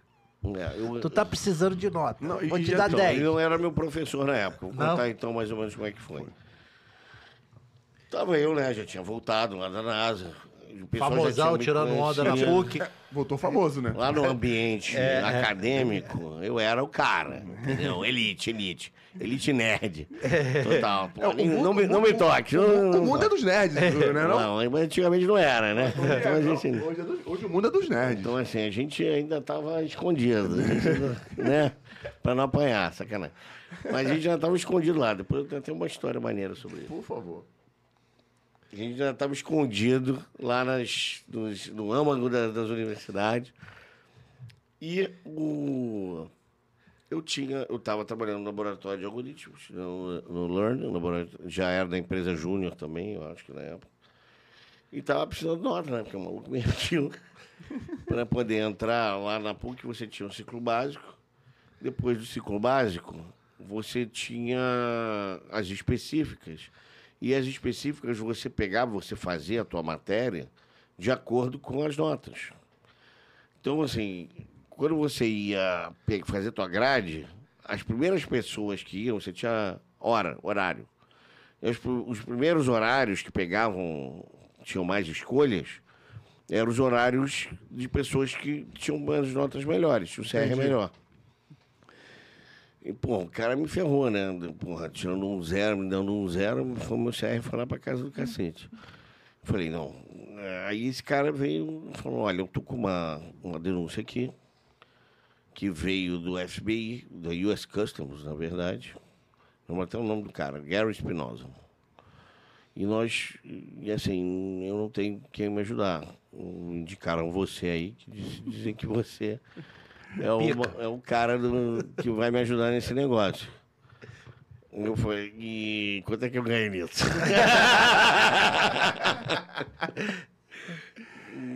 quanto é que vale o show? É isso aí. Aí ele, não, é, então, eu não posso te dar dinheiro nem nada. É, isso aí é uma coisa que eu prometi pro. que não era nem formal, não era um procedimento formal ainda. Entendi. Eu precisava averiguar primeiro o que estava acontecendo. Não era uma peça de inquérito, nada. Ele queria formar uma peça de inquérito a partir do que eu encontrasse. Ele queria pegar prova pra poder começar. Aí era- Entendi. E eu acho que ele, na cabeça dele, o Romero nunca me falou isso. Ele estava tá até por aqui. Eu falei até com ele o- o- outro dia. Eu. Ele nunca me falou isso, mas eu acho que ele ia dizer: ah, pô, vou dar uma satisfação pro cara, que a gente está investigando, que achou umas coisas e tal, mas ele não tinha noção, nem eu, muito menos, do, que que estava com na mão, né? Pois bem, aí, e aí falou, olha, eu vou te dar nota e te dou um, um um vale para você ficar lá com a gente depois do horário. Aí, porra, não tinha nem computador direito no Ministério Público na época. Depois eles mudaram de sede, passou a ter. Mas era na frente com o Ministério Público, era Ministério Público. Porque tinha caído o L do. Na, na, no- coisa. Era Assim, o prédio tava caindo uns pedaços. Em cima da, era em frente ao. Ali na Erasmo Carlos. Erasmo Carlos não, Erasmo Braga, né? Erasmo Braga, né? Erasmo Braga, né? No centro da cidade. Perto do fórum ali. É isso, na frente do fórum tinha um, tinha um prédio, tinha um banner embaixo. Ali era o Ministério Público. Só depois que foi ali para Marechal Câmara, perto ali da, da Santa Casa. Foi antes de ir para lá. O teu computador Primeira de casa era tinha. muito melhor que o de lá. Puta, não tinha nem computador. Era hor- horrível. Aí me levaram na P2. Lá no QG, na P2 do QG. Do- P2 é o quê? O serviço secreto? É a polícia interna. Ela é, é a inteligência da polícia. Todo quartel tem uma P2. Aí aqui, a P2 das P2 é lá no QG do, do- da PM. Isso aí. Então, tava tô lá dentro da P2 e lá dentro da P2 tinha uma, uma máquina com modem. Caraca. E aí eu ia para lá para P2 e tal. Mas depois de um tempo, é, como a coisa começou a se avolumar, o Ministério Público trocou de lugar. Isso já era dezembro. Então eu comecei a fazer de casa. Comecei a fazer de casa e tal. Demorei dois meses para voltar pro, pro Romero. O Romero tem até me esquecido. Eu lembro que tinha até me esquecido. E de repente o outro. Doutor, olha aqui, ó. Tá aqui. O que, que você fazia? Você pegava com. Era disquete ainda na época, né? Era disquete. E você copiava tudo no disquete e entregava pra ele o Não, disquete? aí, é, como é que foi? Eu peguei o... Fiz uma- várias, várias investigações, entrei em vários lugares, é, sozinho, sem, lá dentro da minha casa, quieto. E aí eu fui descobrindo, né, que realmente não era uma, era uma organização, era uma coisa organizada. Isso tudo era na Deep Web? Não existia Deep Web. Não. Não, porque até hoje é uma, é uma deep web é um termo esquisito. Que, na verdade, ele se aplica a tudo dark. De- Deep Dark web, Web, é. dark web, deep web, ele se aplica a tudo que não é indexável. Então, tudo que não é indexável, por quê? Porque tem um sistema de endereçamento diferente, por exemplo, no caso do Tor, vocês já ouviram falar Já ouvi falar. o navegador que ele tem um endereçamento próprio. Então, é, o sistema de endereçamento dele tem Onion no final, tem algumas coisas. Então, eles são várias. O teto, é, é, é, o sistema dele tem várias camadas, por isso chama-se Onion. São várias camadas. Então, assim, é, tem um endereçamento próprio, então o IP, ele, o IP que acessa não é o mesmo que, que é o IP que, que o endereçamento é roteado. Tem um monte de, de, de coisinhas. O? Então, para você acessar ele, é uma espécie de VPN. O Tor, ele é uma espécie, chama-se chain. Você tem uma, você tem uma onion chain que eles chamam. Cada onion chain é um sistema criptografado que acessa um, que acessa outro, que acessa outro, que acessa outro. Então, um pacote pode vir por um IP e o pacote, o segundo pacote daquela mesma, daquela mesma conexão é outro IP qualquer. Vem por outro IP qualquer, Aí entendeu? por isso fica mais difícil. É impossível. É impossível pegar. É impossível não, é possível, mas não pela rede. Existem outras formas diferentes de você pegar o cara. Eu também não vou falar aqui, porque eu não vou pegar meu ouro. Mas hoje eu acho que, pelo contrário, o que a grande gente pensa, a maior parte do hacker não é no computador. né? Não é o cara, o cara pegando uma informação sua de outro lugar. Foi até pessoal, né? Às vezes liga falando, não sei o quê. Então, eu não considero, assim, eu particularmente não considero isso hacking. Para mim, isso é engenharia social e estelionato. que é o cara, o cara, o estelionatário faz isso ah, desde 1752. Sei lá, desde o tempo de Cristo. Né? Então, não é, não é hacker, é estelio- é estelionatário. O maluco lá da, do, do, do lá da, da- da- do congresso lá da tua amiga lá, como é que é o nome dela? Da- Da amiga do céu, é, é, cara, deve ter um monte de amiga. é, né? que, é- que, que adora tirar a zambelli. Ah, Zambelli, É. que gosta de dar tiro nos outros. Que guarda tiro nos outros. Maluco do cacete. Então, contratou um hacker errado. o cara é estelionatário, bicho. Ele não tem nada de hacker, né? entendeu? Não tem uma. Nada que ele fez tem a ver com, com hacking. Nada. Nada. Ele não pegou nenhuma informação de, de Sérgio Moro, nada disso foi, foi com hacking. O cara estava acessando na frente dele o negócio, ele pegou e. Gravou assim. E, e, gra- e gravou a- o telegrama do cara. E aí ele, ele tava num grupo, o, o promotor tava num grupo que tava o Sérgio Moro, tava a galera da Lava Jato. Foi assim que ele conseguiu pegar as informações. Ele pegou, a- hackeou o celular do Sérgio Moro. Ele hackeou o celular do promotor que estava que tava respondendo pro estelionato. Que ele deu, né? Ele deu alguma coisa pro cara, o cara entrou, caiu de otário, engenharia social. Entendeu? Engenharia social. Então, assim, o, o Facebook faz muito pior contigo, cara. Hacking mental, quem faz é o Facebook. Estava até falando lá no, no, no coisa. Tem, vezes- você tem. é, hoje, o meu maior, a minha maior preocupação, a gente fala muito sobre a.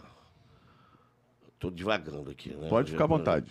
Já eu tô- a gente estava falando aqui do, de- do, de- desse negócio de, de hacking. O maior hacking que você está sofrendo hoje são das, das big das big das big Tech. big techs. As big techs elas pegam teu tua, tua, teu feed de notícia onde você vai beber as notícias, né? Vai encontrar as notícias e não te dá contraditório. Isso. Ele, ele- ela, você nem sabe como é que ele, qual é o algoritmo que te vê lá. Fora isso, cara, você, você permite. WhatsApp, por exemplo, você permite que ele rode em segundo plano. E rode com o microfone ligado. Então, amigo, tá escutando tudo que você está falando. O que ele está processando, eu não sei. Mas que está custando tudo que você está falando. O que, que custa? Em vez de ser Alexa ou Ei Siri, a frase de ativação é: Estou precisando de. Olá, amor. Estou procurando. E preciso comprar. Então, tudo isso, tá? toda vez que você fala alguma porcaria dessa, ele vai lá e registra. Aí depois você não sabe como é que aparece as. Você falou que queria comprar. Queria comprar, exatamente. E como é que Entendeu? desliga esse negócio? Então, tem uma. Começa a usar aquele telefone de, de, que é de que- disco. Olha só, aí tem um problema, que o nego vai começar a achar que você não tá online, tua namorada vai começar a ficar chateada. Aí você arruma outro problema. Aí você arruma outro problema, que é o seguinte, você tem que. Exato. Por quê? Porque passa a ser um tracinho só. Quando você desliga o funcionamento de segundo plano, que é o caso, você tem que desligar, você tem essa chance de desligar o funcionamento de segundo plano. Ah, eles, eles, diz- eles, eles, enganam, eles enganam dizendo que é segurança. Segurança em segundo plano, para você ter Isso, dois então, mecanismos então de segurança. Você tem esse negócio de. Quando você desliga o funcionamento de segundo plano, esse funcionamento de segundo plano é que você recebe as mensagens. E aí dá aquele segundo tracinho. Entendi. Se você não recebe, a- se você não tem funcionamento de segundo plano, nego reclamar pra caramba. Sabe se você abre o WhatsApp. Só recebe se você não. Fica chegando notificação, não chega nada. Isso. Tá e a pessoa não tá recebendo mensagem. É, e aí. E aí pronto. Onde é que você tá? Né? Tem que ligar pra pessoa pelo WhatsApp pra Hum. ativar aquilo ali. Entendi. É. Ó, é pra ele. E, e pelo Messenger, por exemplo? É o, é o Messenger É mesmo- do iPhone. Mesma coisa? Mesma coisa. Funciona do mesmo jeito. Mesmo jeito. O segundo plano é que passa as informações todinha. Seja ele do que for. Que aí tu entra no, Exatamente, no, mesmo no jeito. Instagram, parece que tu tá querendo comprar. Ih, eu- não era isso aqui que eu tava querendo. Aprendeu? Eu, vou- o meu vai ficar do mesmo jeito porque eu não quero ser enforcado. tá vendo? Eu prefiro ser influenciado na minha conta. Do que apanhar em casa. Porque aí é que tá. E as pessoas têm medo, e as pessoas têm medo do TikTok. Meu irmão, é tudo monitorado. Esquece esse negócio. Eu li um livro do, do- daquele do. caso- Segurança é uma ilusão. A segurança sua é uma ilusão. Você, você na verdade, está sendo bombardeado, está sendo monitorado de tudo quanto é jeito. Câmera tem tudo quanto é lugar, cara. Todo lugar que você passa tem uma câmera. Todo lugar. E agora tem reconhecimento facial nas câmeras. Tem reconhecimento de placa. O, o Detran aqui do Rio sabe onde você passou toda hora. Esse negócio de, de. Esquece. Privacidade é uma ilusão no mundo de hoje. Nós estamos vivendo no mundo de George Orwell, o mundo orwelliano. Entendeu? Estamos totalmente. Aí você vê toda hora um- uma guerra aparecendo, igualzinho no, no- no- George Orwell. do- do George Orwell. Muda o foco toda hora. É, agora é a Ucrânia, que é o grande demônio, não sei o que, a Rússia. Mas não, agora é Israel. Mas não, agora é o E ninguém fala Hamas. mais na Ucrânia. Ninguém fala mais na Ucrânia. Continua se tivesse morrendo aqui- gente lá. É isso aí. o maçarico tá ligado lá. E aí, pô, vem, começa o clima a esquentar aqui, ferrou, tá todo mundo morrendo no, De de calor. calor, um calor desgraçado, e chuva não sei aonde. Não, mas tá tudo tranquilo. Milley ganhou lá na Argentina. Pô, então, assim, tá. Cara, toda hora tem um problema. Toda hora, toda hora um- explode alguma algum coisa. foco. Alguém tá desviando o teu foco da realidade. Eu li aquele livro. E as big datas, as grandes eh, con- conglomerados de mídia, hoje, estão na internet. Sua 90% do que você recebe de informação é pelo celular. Eu li aquele Entendeu? livro. Então aí, amigo, Você já, você já viu o livro aquele da Manipulados? Não. Sobre a Ca- Cambridge Analytica. A, a Cambridge Né? Analytica. A que é- Cambridge ele Analytica é só a ponta do as eleições em países pequenos através do É, Facebook. e, e grandes também, a eleição americana, pô. É. Entendeu? Então, assim, é, eu vou te falar. É, sabe como é que ela pegava a informação? Sua informação? Joguinho É. do Facebook. Tu apertava o joguinho pra jogar, ela buscava as informações todas, traçava É. um perfil Tipo- e aí sabia o que, que você gostava. Por exemplo, esse aqui, gosta de Flamengo. Ah, É, gosta Harry de Potter. salada Que- de ovo. Pegava Pá. que, que, que casa do Harry Potter você é. Aí você preenchia uma porrada de coisa. Que dia que você nasceu. Você se lembra disso? Um monte de. de- Minha filha Ah. É, igual aquelas coisas da Capricho. Eu, por sinal, fui colheiro da Capricho. Entre outras coisas. Ai, ai, ai, bons tempos. Caraca. Pô, vamos voltar lá pro professor. a Então, aí, do bem, professor. então o que acontece? Você. É só pra galera entender, isso tudo Hum. é sobre uma investigação sobre. Catedral, a Operação Catedral. Mas como é que é? Sobre pedofilia, não é isso? Ah. Abuso sexual. Agora não pode falar abuso infantil, abuso sexual infantil, não pode falar a palavra, porque senão o que acontece? As big techs cortam a Corta, gente. então. Elas Abuso gostam infantil. de achar que a internet, né, para as big techs, a internet é um lugar feliz, Uhum. onde todo mundo vive harmoniosamente, entendeu? O- e você vai, dizer pra gente que não é assim tão não é nem um pouco assim, amigo. É isso, uma, uma investigação internacional sobre abuso infantil que caiu na mão dele pra poder, Com 20 anos com de 20 idade. anos de idade, que não deveria, né? Imagino que ele Foram deve ter visto. 243, né? Foram, ninguém foi preso. Isso aí. Na primeira. Na, na época porque Não tinha lei. não tinha lei pra isso. É, você ah, dar. E tem lá, tem uma corda ridícula. O desembargador dizendo que a internet não é meio de publicação. Publicação era jornal e revista. É, jornal e revista. Por internet você não publicava lá. Agora, Storm, eu sei que isso é uma coisa que te incomoda. Geralmente os caras se protegem. É. Isso foi que ano? 2000. 99 2000. Agora, eu lembro que, que eu li no, no livro e no, no podcast que é uma coisa que te incomoda, que te machuca muito, né? Porque Sim. dessas 243 pessoas que foram pegas, né? Aqui no Brasil. Fora aqui do no Brasil, Brasil. Foram, foram, foram processadas e, e presas. É. Ah, Isso, isso é legal dizer. É, Isso é legal Fora dizer. do Brasil foram, foram, E aí você. foram mais de 900 pessoas no mundo. Processada E e. presas, tanto na Operação Contra da 1 quanto na 2.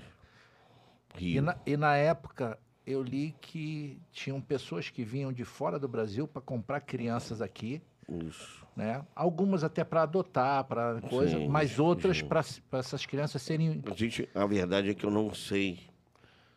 É que eu não sei. Pra que que era? Pra que que era. Nenhum deles falou. A verdade, não precisou falar, né? Foram todo mundo, foi todo mundo solto. É, é verdade. Entendeu?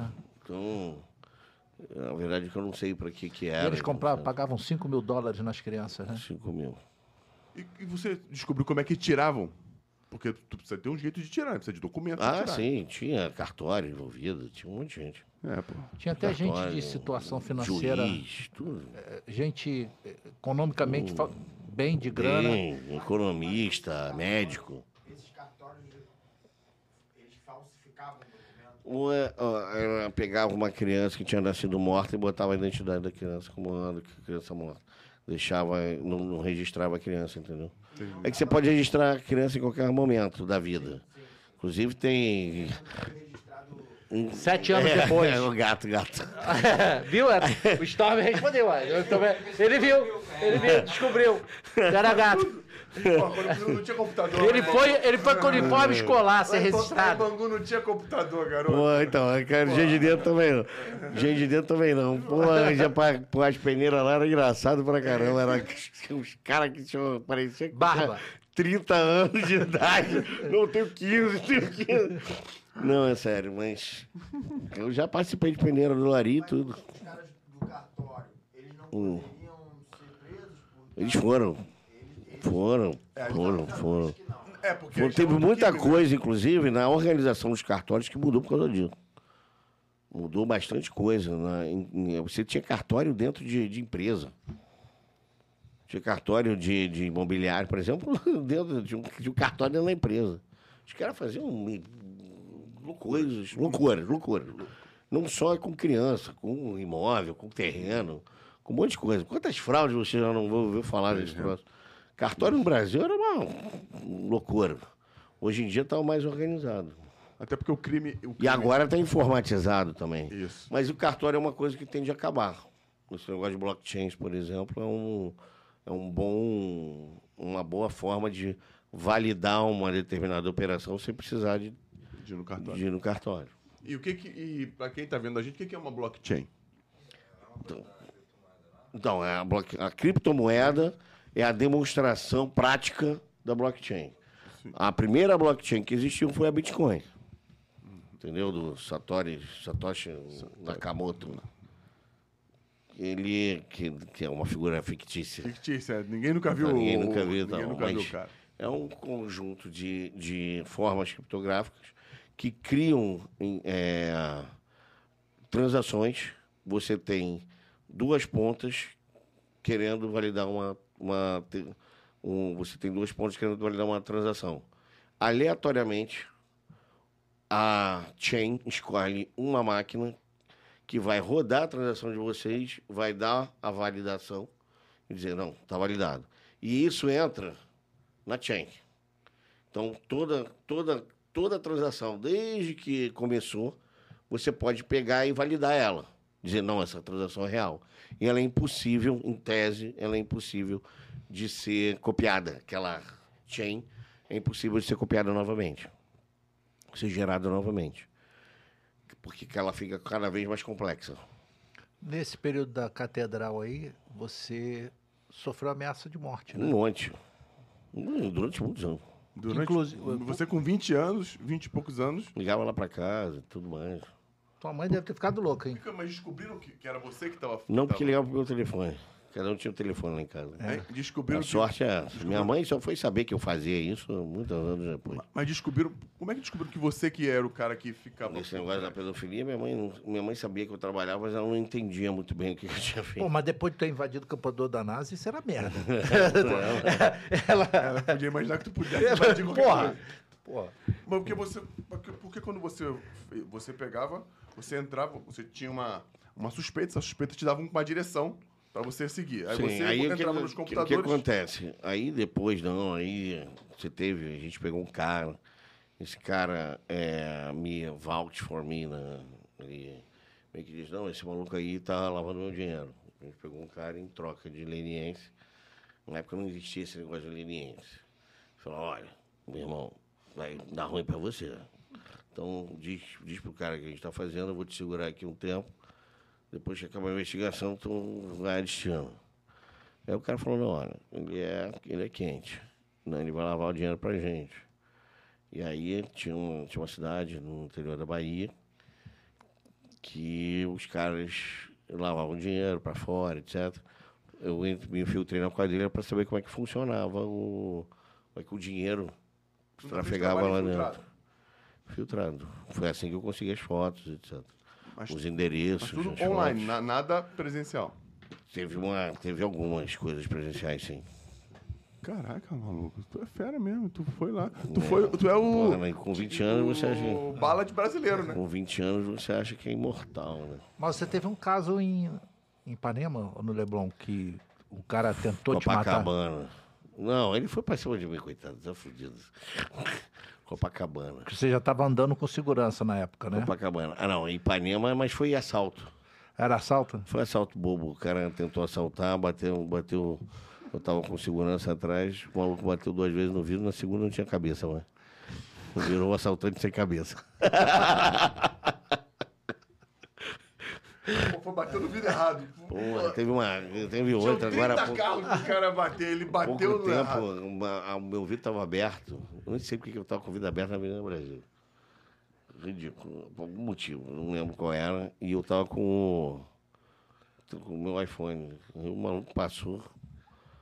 Porra, passa iPhone, não sei o que. Daqui a pouco eu tinha cérebro na minha cara. minha- É mesmo? Eu sei qual é o gosto do cérebro humano. Sushi de, Sushi. cérebro de Um pouquinho, um pouquinho de, de shimeji junto, É, misturado com porra, sushi. cara, foi- É, Não, minha, minha janela estava aberta, eu esperava eu fechar para Mas tava nesse, tava nesse nível de, de segurança, né, cara? Não, é, isso foi agora há pouco tempo. Isso foi o quê? Isso, esse segundo agora, tava, foi É agora. há porque tempo. do que eu falei foi o primeiro lá no, na Zona Sul. né? Foi lá na Zona Sul, foi então num engarrafamento. Mas as duas foram tentativas de assalto, normal. Não teve nada a ver com o que, Não, não com o que teve. você fez, né? Não, não teve nada a ver. Não. Ah, Todas as. As todas ameaças. as ameaças e tal foram identificadas de forma correta. Foram identificadas, você descobriu quem fez as ameaças.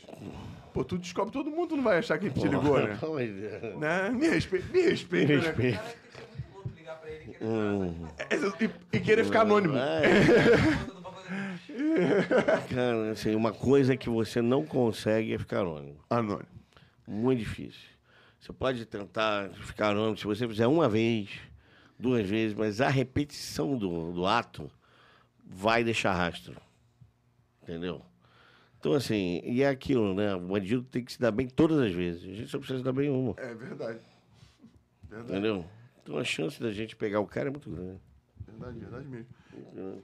A, a primeira, a, primeira operação foi boa, deve ter dado certo. Pelo menos não prendeu ninguém, mas deu. Mas, mas não, foi- a, a grande, a grande a- vantagem da Operação Catedral 1 é que ela desbaratou a quadrilha fora, ela, ela deu a chance das outras polícias, da Interpol e as outras polícias, do FBI, etc., trabalharem em seus países para Suíça, Israel, é, Rússia, Que Israel tinha um cara do consulado, não tinha? tinha, Arisher. Vou falar esse nome para na minha vida. É, todos eles tomaram providências, ou deveriam ter tomado providências para prender as respectivas pessoas, os contatos, porque todos os contatos foram mapeados. Então, assim, o mais importante da primeira Operação Catedral foi exatamente descobrir como é que era a rede da Wonderland. Esse era o nome da. Era, Wonderland.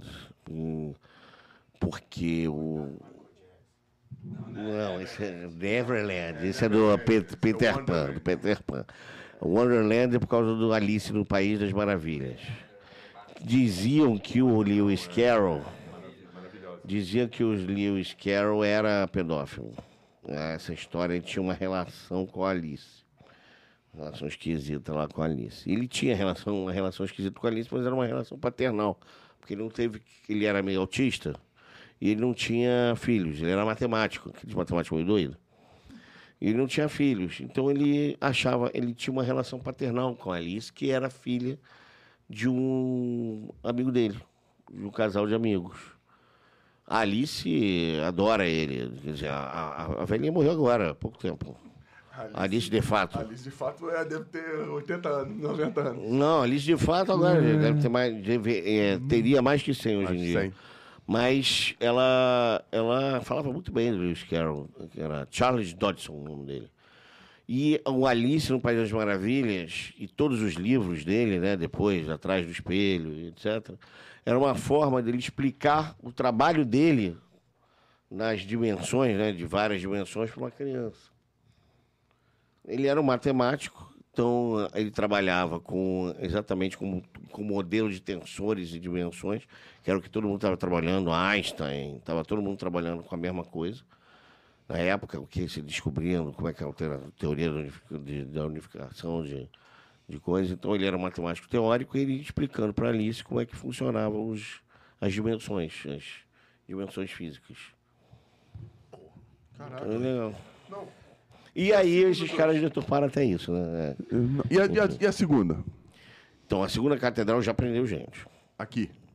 Aqui. Porque aí já tinha uma legislação que Ah, dava. sim. E não foi só, e não foi só de pedofilia nesse caso, né? Foi. Foi de de é, funk, aqueles funks proibidão. Sim, sim. Apologia. apologia. apologia ao crime, crime. apologia ao crime, tráfico de drogas, já entrou um monte de coisa E junto. você, a participação é a mesma. A, a sua ajuda foi Inteligência, a gente também um monitoramento. monitorava, é, fazia tudo. Fa- E aqui, quanto tempo depois da 1 para 2? Um, dois, três anos, dois anos. Foi, a gente trabalhou, eu, eu trabalhei no Ministério Público até 2006. Mas você continua contribuindo com a polícia até hoje. né? Continuo até hoje. Porque elas não têm material humano com, com o conhecimento que você tem, né? E a experiência. né? Olha, pode até ter, mas eles têm as dificuldades deles, né? Porque é muita coisa. Jurídica, você investigar. está falando? Oi? Dificuldade jurídica? Jurídica também. Não, mas é conhecimento técnico. Precisa ser provocado. E assim, tem um monte de, de coisa para investigar ao mesmo tempo. E realmente, cara, por exemplo, você tem um agente da Polícia Federal no interior do Espírito Santo. Ele não tem formação técnica. Pra, pra, ele, ele recebe uma denúncia, não tem formação técnica para analisar essa denúncia. O que ele faz? Ele, ele, ele pede auxílio a Brasília. Brasília. Ele diz, amigo, entra na fila. Entendi. E você Entendeu? não tem, assim, ó, vamos abrir um concurso para hacker. Não tem. E o cara tá E todo por dia que que aprendendo. você, e a outra coisa é o seguinte, por que, que você escolheria trabalhar na Polícia Federal, botar sua, seu, sua, seu rostinho lindo de, de que gastou 10 mil reais por mês para se formar, para ir para a Polícia Federal ganhar, sei lá, 15 mil, 20 mil reais por mês, quando você pode ganhar 40, 50 no- na iniciativa privada? Entendi. Não dá. você com um curso, sendo bom, você não vai, você não vai para a polícia. Você vai é, para a polícia privada, a não ser que tenha um calling. Ou, ah, não, quero ser policial, passei minha vida inteira querendo ser policial, você policial não, coisa, não vai, entendeu? Você faz, você passa para a polícia, normalmente você é advogado, você é- ou você quer, já, já tem essa formação interna, Ou é familiar? né? familiar e tal, como eu no, pro exército, entendeu?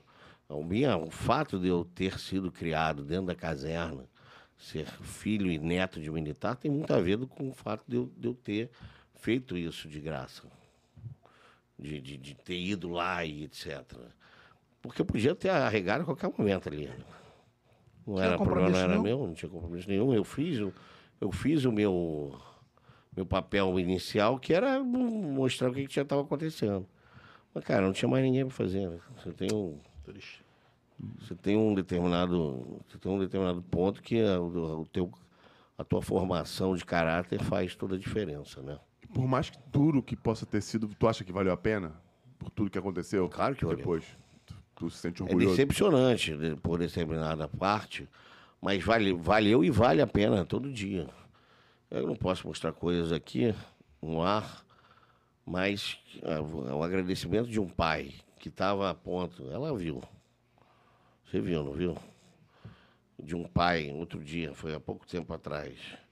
O pai me pedindo, pelo amor de Deus, para investigar o caso, porque a Polícia Federal já tinha pedido à Polícia Federal, a Polícia Federal não conseguiu investigar, não tinha mãos, etc. E a filha estava a ponto de se matar. Que o cara estava extorqui, tava, tinha pegado fotos da, Eu pego fotos dela nua, hackeada a câmera, né? Pego dela, fotos dela nua. E aí estava exigindo que ela fizesse mais, cada vez mais. E com mais é- coisas, chamando amigas, para chamar para aliciar amigas, etc. Ela estava a ponto de se matar. Que merda. E isso E não aí- é foto dela, não. E aí, como é que eu ele vou negar? hackeou a câmera dela que ela E tava... como é que eu vou negar Um pedido desse. um pedido desse? E tu conseguiu pegar? Consegui, claro. Consegui pegar, junto com a Polícia Federal. Depois eu investiguei e passei para a Polícia Federal. E como é que se protege? Como é que um. Como é que. Informação, amigo. Essa é a primeira coisa. Qual seria a informação para as meninas, pros meninos? Você estuda, você... Eu vou, dar, eu vou, inclusive, dar um curso sobre isso. Especificamente para pais, etc. Estou pensando em dar um curso ainda esse... No primeiro semestre do ano que vem sobre isso. A gente está formatando alguns cursos, mas os primeiros cursos são para profissionais. Até porque a Storm hoje, minha empresa, não, não, não consegue arrumar profissionais no mercado. Os profissionais estão sendo muito valorizados. Então, eu vou treinar esses profissionais para entrarem no mercado e pegar alguns profissionais para trabalhar nos projetos da Storm. E quando começar, manda pra gente que a gente divulga essa parada aí. É, vai começar. Quando é que vai começar? 7 de dezembro. Ah, o primeiro, primeiro Esse que é evento. pros pais, para poder... Não, não, não, isso é para profissionais. Para Né? profissionais. O próximo, para pais, eu vou dar os primeiros cursos de forma gratuita. Esses cursos devem acontecer em meados de janeiro. Tá? Se puder. É, eu vou, a gente está negociando com o CREA ainda. isso aí para todo mundo. Está negociando Tanto- com o CREA.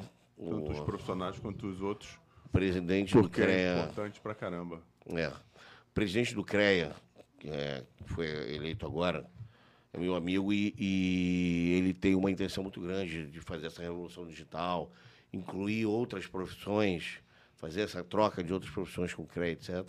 E informar as pessoas. Então, uma das coisas é que a gente vai fazer esse curso aí de educar, educar pais. Vai ter vários cursos de formação de aí para engenheiros, etc. Mas esse para pais vai ser muito interessante. O CREA deve patrocinar essa, esse negócio. Maneiro. Tu falou que tinha uma, uma história legal, acho que é do teu professor, pra contar pra gente. Não, gente- não tem É. problema. É. Eu tô aqui pra te lembrar. Tem um, tem um livro... Ah, sim, não, não era não. É que- Ah, viu? Eu tô aqui, Então, eu era pa- eu sempre fui baixinho. Eu Eu pra tenho jogar o- 1,70m de altura. Eu tenho 1,70m e meio, para ser preciso. Mas o meio é descalço ou de, de, de, de Não, tênis? não, de tênis é 1,73m. Aí, assim, 1,71m de, de noite, de dia, de, de quando eu acordo, e 1,70m quando eu vou dormir. Então, assim, na média, 1,70m. Boa. Entendeu? Aí, o que acontece? Eu sempre fui eu sempre fui baixinho, mas sempre fui aquele baixinho petulante. né? O que é meio comum, né? Comum, Comum aquele baixinho abusado. né? Conhece- Conhecemos alguns. Então, aí o cara. E não levava desaforo pra casa, nunca levei, nunca. Porra, são daqueles que, que, que bulinava, não porque sofria bullying. Pegava o cara, a maior cara que tinha na turma. Porra, o cara começava a me encher o saco, eu enfiava-lhe a porrada com tudo que tinha na minha mão. Pegava extintor de incêndio, pegava, tacava no cara. Era, porra, era foda. Aí- Storm. Storm. Isso aí. Pois é. Aí, o- os caras, eu tinha um, meu pai foi comandante do Rio Grande do Sul, no uh, sexto Becondive, agora é Becon. Na época era sexto Becondive. E eu, eu era um, eu, eu era um menorzinho, né, da turma lá. Apesar de ser filho do comandante, eu era menorzinho. Então, e, e, porra, de vez em quando meu pai dava uma punição, alguma merda, quem sofria era eu, né? Tomava ali cas, cas, cascuda. Aí, mas eu tinha computador. O que, que eu fiz? Peguei e desenhei a, a, a, a vila militar. Falei, olha, eu tenho os códigos dos mísseis do quartel. Então, você tá vendo aqui essa, a vila militar? Olha aqui, aí eu apertava o botão, tinha um míssil saindo da. Ela, tá vendo? Pronto, aí, aí eu, aí eu Ah, olha, se você não quer que isso aconteça, foi apenas uma simulação. se você não quer que isso aconteça, você fica quieto aí na sua e passa o dinheiro do lanche.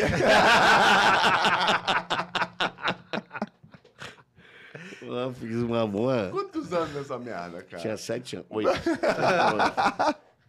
É pronto, cara. Coagindo as pessoas Não, ele não não, sete não anos. bate nele não, que ele tem computador. Pô, tu, tu arrumou a, a bomba, a bomba nuclear. Tu tinha bomba nuclear em mão. Porra, nem, nem- não tinha nem foguete, não, não tinha nem direito a arma no quartel. Pistola no quartel. Pistola direito. Você já... Mas já os naquela, naquela época tinha aquele, é, aquele filme do Matthew Broderick, como é que era o nome? Jogos de Guerra. Cara, War Games. Aí todo mundo tinha visto War Games, né? Cara, caralho, o cara tem computador. O cara tem computador, cuidado e tal. O pai dele é comandante e tal, então às vezes tem uma. Tu não história, sabe né? por que ele tá falando? É, sabe com quem ele tá falando? cara? Com Pô, o detentor dos pô. mísseis do sexto me condia. Pois é, né? Vanderlei, cada um sabe, cada um um- caça como pode. Tem um livro que eu li chamado A Fábrica de, de Cretinos Digitais, que é de um cientista francês lá. E ele, nesse livro, ele, Tem- ele atesta. Parece do Olavo de Carvalho. É, não, eu sou tão fã dele, pô. Hum. E nesse livro ele fala o seguinte, que é a primeira vez na história que a gente está com uma... Com, com as pessoas, essa geração, Geração. mais burra do que a anterior. É, já ouvi isso algumas vezes. Por causa da, do uso demasiado do telefone com, por crianças. E Como você vê. porque elas não fazem as sinapses que deveriam Eu, fazer. eu acredito, assim, eu, eu vejo pelo meu filho e vejo pela minha vida. O computador me tornou uma pessoa mais inteligente, não mais burra. E me abriu portas e, e não só conhecimento. Hoje você tem acesso a todo o. Tem até um sketch interessante sobre isso, do Saturday Night Live, né? O Ma- Marty McFly vem do, vem do De Volta para o Futuro, né? Quando o Marty McFly, 2014, se não me engano. É, acho que 15. 2015, Acho né? que 15. 2015, o Marty McFly sai assim no, no, no Saturday Night Live. Caramba, estamos no futuro. E agora, o que, que vocês têm aqui e tal? Olha, vocês têm holograma? Não, holograma igual aquele que tinha não sei o quê. Vocês têm hoverboards flutuantes? Não, ainda não. Mas nós temos drones, temos uma coisa... Mas nós temos uma coisa muito melhor. Aqui, ó. Todo conhecimento da... Todo conhecimento da humanidade na nossa mão. Caraca, vocês devem ser muito inteligentes. Todos os livros, tudo que vocês têm na, na história da humanidade, vocês conseguem acessar vídeos instru, instruindo de diversas formas diferentes. Nossa, vocês devem ser muito inteligentes. Não, a gente usa para ver gatinhos. É bem isso. Cara, nunca na, na história da humanidade você teve tanto acesso à informação quanto você tem hoje. É. tanto acesso, mas o ser humano é preguiçoso. Ele não vai procurar informação, ele recebe a informação. Você não vai procurar informação. Você pega seu Facebook, o seu Instagram e vai lá e aí, novidades. Você não vai em, em- em busca do contraditório. Então você está sendo emburrecido. Não tá, não é por causa do computador, não é por causa das telas, nada disso. É por como você usa. É a sua leniência com essa- essas plataformas, com a forma que essas plataformas tratam a informação, que vai te deixar burro. Não é o computador. A culpa não é do computador. Eu, por exemplo, incentivo muito meu filho a usar de forma correta, que é ele, por exemplo, ver é, coisas de. Ganhou medalha de bronze agora, primeira vez. Opa, ganhou aí, ó. Tá vendo? Ele concorda comigo. Confirmou. Não sei nem de onde foi essa merda. E aí transforma em o meu filho vê ganhou até o agora a medalha de bronze da Olimpíada Brasileira de Astronomia. Vê você já fez matemática há 11 anos fez 11 anos agora dia 19 Pô, já ganhou medalha de ast- astronomia. astronomia ganhou medalha de bronze de astronomia na Olimpíada Brasileira de Astronomia Olimpíada Internacional de Matemática. Então assim é, é só você você tem se você tem pai você tem mãe é muito engraçado que, que, que celular virou chupeta. É. Entendeu? Pô, nunca Celular hoje- essa porra, mas é verdade. Celular virou chupeta. O celular virou chupeta. Então você quer deixar teu filho quieto? Toma o celular e vai pro canto. Não é assim, né? Virou babá, virou chupeta, virou tudo. Agora tem inteligência artificial. Vai virar até mãe do seu filho daqui a Vai- pouco. vai ensinar. Tem até, tem até um filme, Mother, né? Já viu ou não? Não. De uma inteligência artificial que cria um- uma criança. Pois veja. Então, assim, vai acabar virando a tua mãe. E é- você limita. Você vai ter filho e vai largar com a inteligência artificial. E você limita teu filho o uso. Limito. Usam sempre o Family Link. Eu aconselho, coloquem que se tem filho menor de idade. Primeiro, vejam o que seu filho está fazendo. Essa é primeira coisa, é a mais importante de todas. Conversem e vejam. Não, não existe privacidade para criança. Entendeu? Ah, vou tirar a privacidade. Não tem. Tua mãe deixava você ver, porra. Então eu comprava Playboy escondido. Porra, cara. botava embaixo da cama, fazia um um malabarismo do cacete. Ainda dava merda, ela acabava- Quando pegava, entrava na porrada, é. rasgava. Porra, entendeu? E ainda vinha com a capa preta, né? Com o plástico preto. plástico Até baguei preto. aqui no... Não, fica tranquilo. Cara, Tem é que- tem isso. que- Tem que, monitorar o que faz. Tem que saber Você o que tem que criança- monitorar, pô. Tua mãe te monitorava, você vai deixar de monitorar seu filho que tá, tá na internet. Você acha que a internet não é igual à rede, você pode ter um problema seríssimo. Entendeu? A certeza da impunidade é maior na internet. A polícia tem menos capacidade de investigação. Tem capacidade de investigação. Mas é muito menor na internet do que é no, no dia a dia. E já é pequeno no dia a dia, tu imagina você precisar da polícia para acessar alguma coisa na internet. Entendeu? Entendi. Então, olha só, cyberbullying existe. Estupro virtual existe. Abuso sexual de crianças pela internet existe. Crianças são induzidas ao, ao suicídio. Pense bem se você quer isso para seu filho. Se você não quer isso para seu filho, você vai ver o que seu filho está fazendo na internet. Isso é muito importante. Começa pelo Family Link. Começa colocando o monitor no celular dele, no, no aparelho, nos aparelhos que ele usa. Eu aconselho o Family Link do Google, que é muito bem feito. Muito, de forma muito. Você consegue acessar. Obviamente, se tiver Android é melhor, mas funciona no iPhone também. Como é que é isso? Como é que, como é, que é isso, o Family Link? É fogo, né? O Family Link, o Family Link é um aplicativo que tem na, na Apple Store e na Play Store que restringe e monitora o teu o uso do celular nas, para crianças. Então eu consigo restringir o uso dos e ver, monitorar o que meu filho está vendo lá na internet. Entendi. Você Mesmo quer ter distância. trabalho, mas se você quisesse ver mesmo seu Family Link, tu ia ver tudo. Ah, eu ia. Ele sabe. Eu, porra, meu irmão, tu quer me enganar, cara? Ele fala, manda umas tretas agora pra mim, né? Tá com 11 anos. Começou a tretar. Eu Falei, meu irmão, sou eu. Quando você tá indo com a fubá, eu já voltei com três bolos de... Pô, com a tua idade eu tava na NASA. Então, Te- quando- Você já mandou pra ele, tenta superar papai. Vai, vai lá. então, Vou ficar orgulhoso. Mas... O Lucas, eu acho que o Lucas ele não vai. Ele, ele é um cara muito criativo. Ele é mais de artes e tal. Inventa histórias muito boas. Então ele já, ele já faz revista em quadrinho e vende para os amigos. Entendeu? Ele já tem esse tino, Tino empresarial, desde- empreendedor. Desde né? jovem, né? Desde jovem. Eu acho que ele vai ser mais por essa área aí de criatividade e tal. Agora, ô, Vanderlei, Embora seja um ótimo matemático. Melhor do que eu, inclusive. pulando aqui uma coisa que eu lembrei. Como é que tu conseguiu comprar os ingressos pra Copa do Mundo 2014? Ai, caramba, é verdade. É uma coisa muito meio óbvia. Mas Meio óbvio. não sei como a FIFA fez. Porque é o seguinte. é Assim, você precisa ter um. Você tipo, precisava ter um pouquinho. Você conseguiu todos os ingressos que você quis, né? Todos. Todos. E não tinha ingresso pra mais ninguém. Eu, eu só comprei naquelas que abria, lembra que, É. que abria no dia, abriam os ingressos e tal. O que acontece? Todo mundo ficava esperando uma página. Você tinha a página, que era oficial da FIFA lá, Sim. que você ficava esperando. Só que atrás ela é- você tinha as CDN, você tinha vários servidores que supriam essa página. Em vez de eu ficar nessa página, eu ia num servidor que estava. Exatamente, no servidor que estava aberto.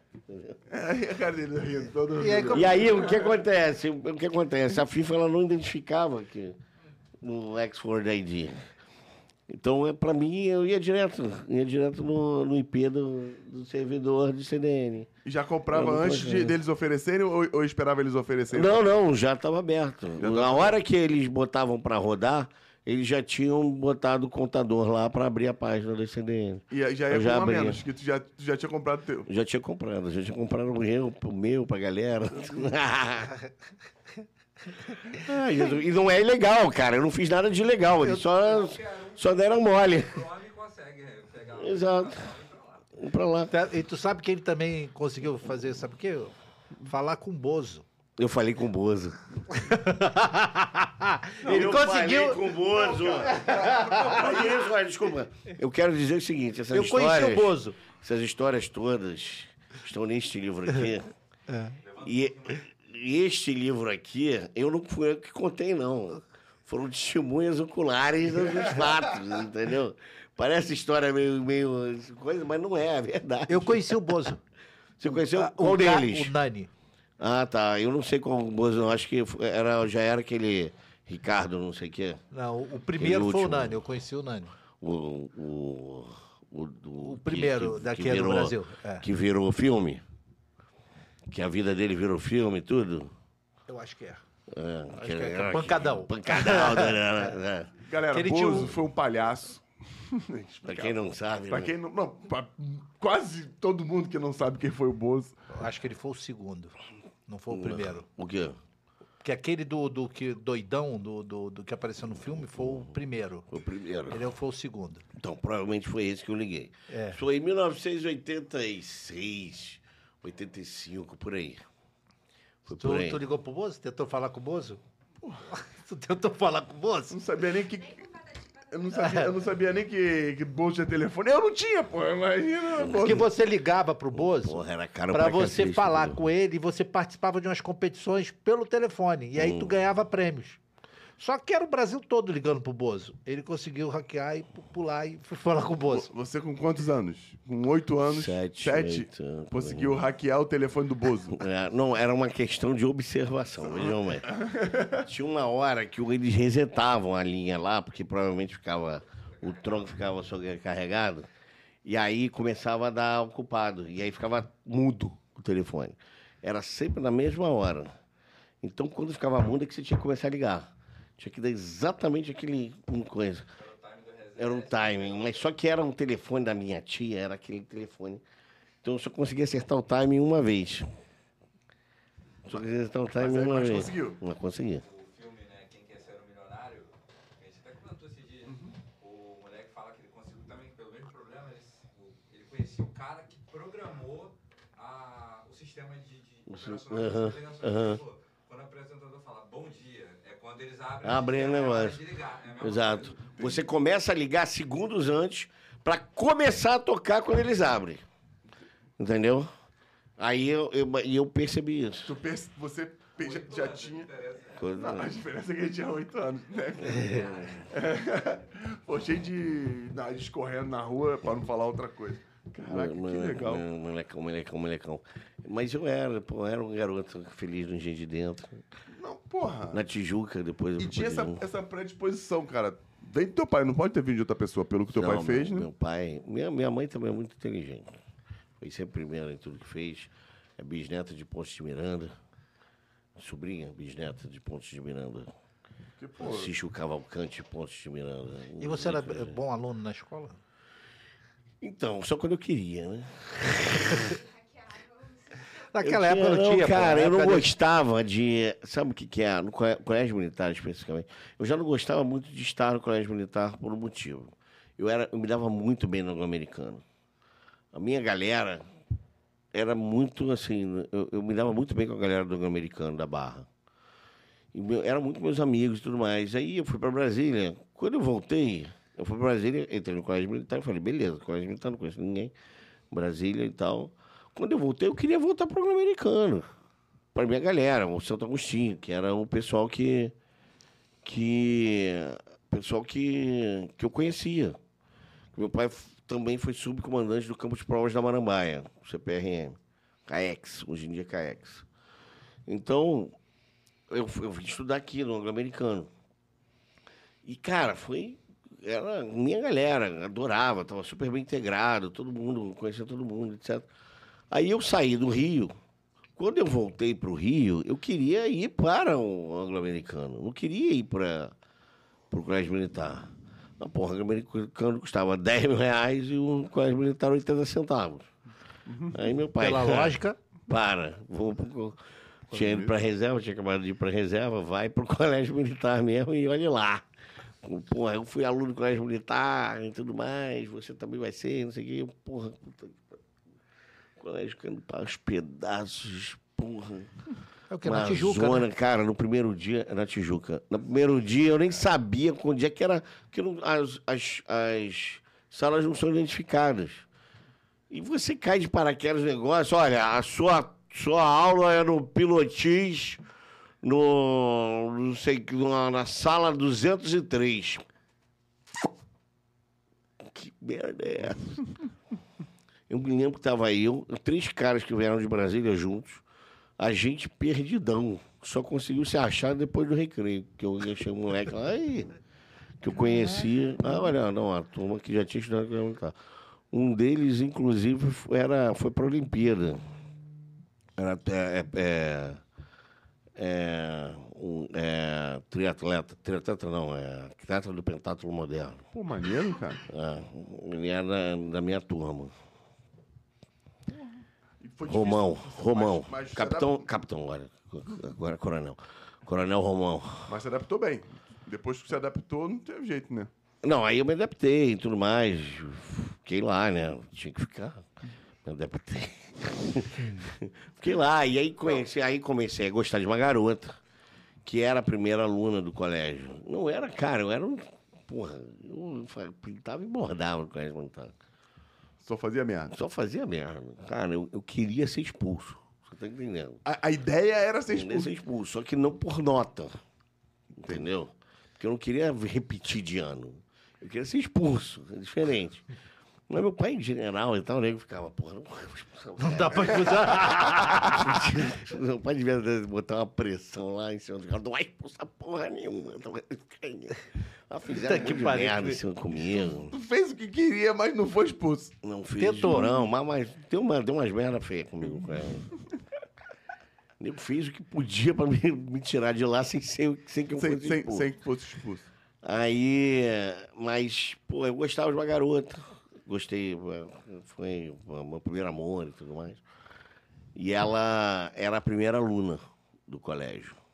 Eu achava uma palhaçada, eles se estapeando por causa de nota. Sabe? Nego se estapeava por causa de um centavo, um, décimo, era uma coisa horrível. O cara que tinha graduação, não sei o que, eu achava que era uma palhaçada. Aí eu. Até porque, porra, eu já trabalhava no Centro Brasileiro de Pesquisas Físicas, já estava em outra. Tá vendo outro nível. Outro nível. Galera, porra, minha galera surfando, pegando mulher, um monte de coisa, nego se estapeando por causa de nota. Aí eu. Nota assim, ridículo, sabe? Aí eu deixava, eu, era da turma dela, e, pô, eu era fofinho, deixava ela ser a primeira de turma. Eu ficava ali no meio, né? Errava umas, sacaneava o professor, botava um recadinho mal do cara pro cara. Sua inteligência me deprime. Eu lembro bem uma, né? Ah, tu queria ter feito isso, né, Patrick? Eu me lembro que eu, olha, eu me lembro que eu tinha, eu me lembro bem que a mulher começou a falar da rotação da Lua. Falei, amigo, não dá, né? Eu peguei, eu, eu botei as coisas dentro da minha, da minha, da minha, na minha mochila.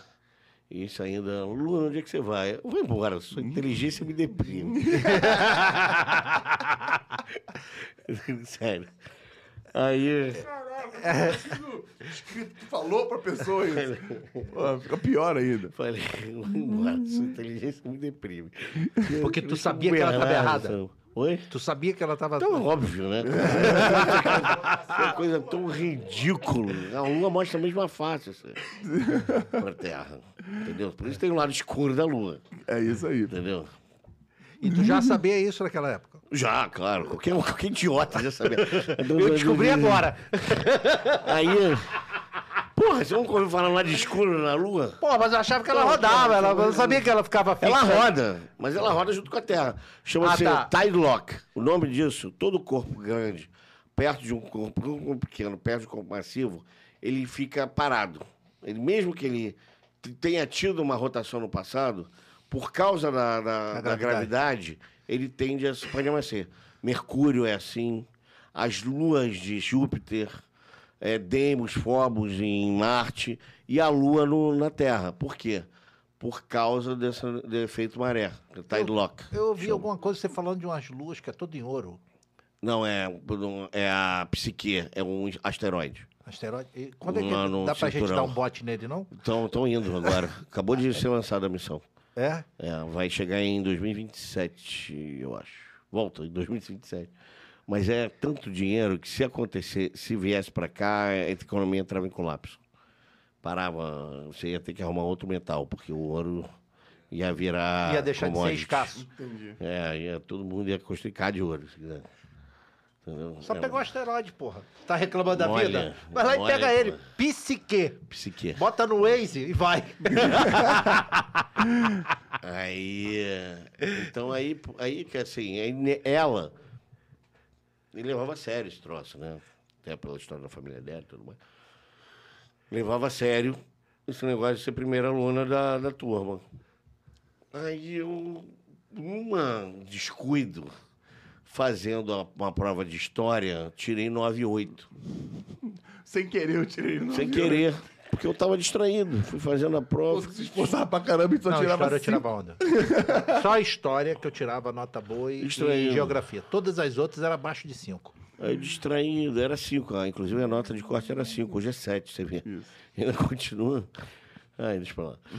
Ainda continua achando. Nego achando, nego achando difícil. As provas fácil, eu vi a prova do meu filho. Ainda bem que ele só tira A, cara. Eu falei, porra, se tu tirar B nessa merda, eu vou te contar uma coisa que cobra amanhã.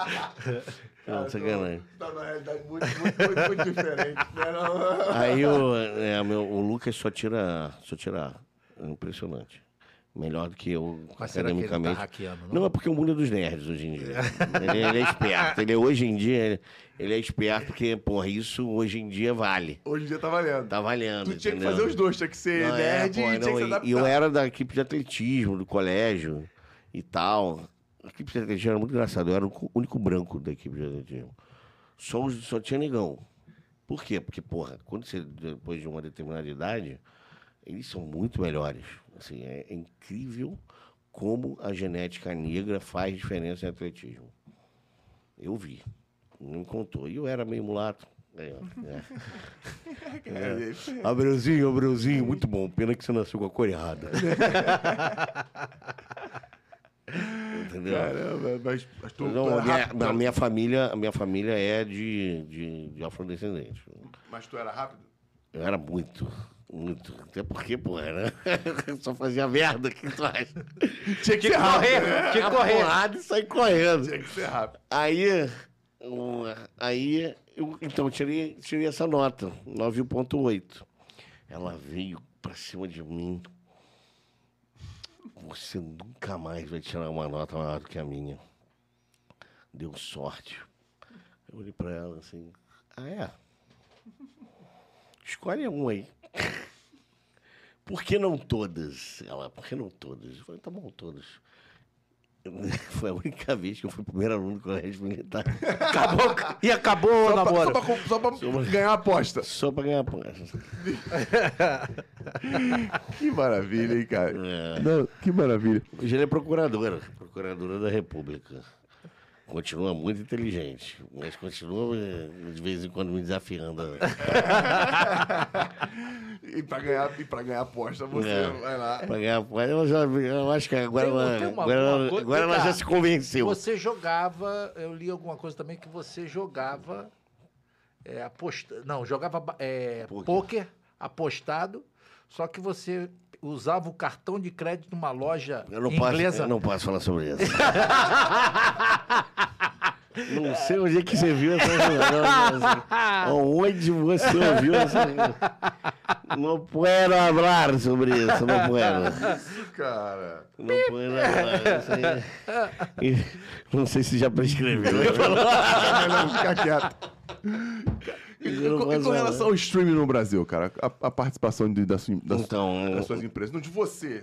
é você, História, o meu, Acaba meu, você. meu CEO hoje foi quem introduziu, o meu CEO, o Gustavo Ramos, que é hoje CEO da minha empresa, foi quem introduziu o streaming no Brasil. E eu fui a pessoa que desenvolveu ah, o software, né? Ele trouxe a ideia dos Estados Unidos, né? Já, já era uma ideia, coisa, para a Globosat. E foi construído um MU. Muito mais, muito mais TV. Muito mais TV. E depois Globosat. Ah, o Globosat Play foi o primeiro, o Telecine Play foi o primeiro brasileiro. Depois o Globosat Play, depois o Globoplay, que a gente participa até hoje. E essas empresas. Gustavo Ramos não é do plano real, não, né? Não, é aquele é Gustavo Franco. Esse, Hoje tu errou todas. Que foi meu professor. que foi meu professor. Foi meu professor na PUC. Foi meu professor na PUC. tá, tá, se- tomou a Ritalina hoje, não? O nome é normal pra ter Fu- Não, tranquilo. E, e- e confundiu bem, era Gustavo de qualquer jeito. Pô, nem sabia que o cara existia. O pô. Gustavo, Gustavo Franco, Gustavo Franco foi meu professor na PUC, um ótimo professor de passagem. Pô, é... E essas empresas de outros países, como a Netflix, eles vêm pra cá quando a gente acessa direto na... O na- Netflix ele tem. É, e qualquer, todas as outras. Vocês têm alguma participação na entrada deles no Brasil? Na, na- Uhum. Não, o Netflix se entrar no Brasil e a Globo precisava ter um produto. Por quê? Porque todo mundo estava vendo. A Globo, a Globo não acreditava muito nisso. Acho que isso é bom falar. Acho que é, agora eles. E, e a, a cúpula que está hoje.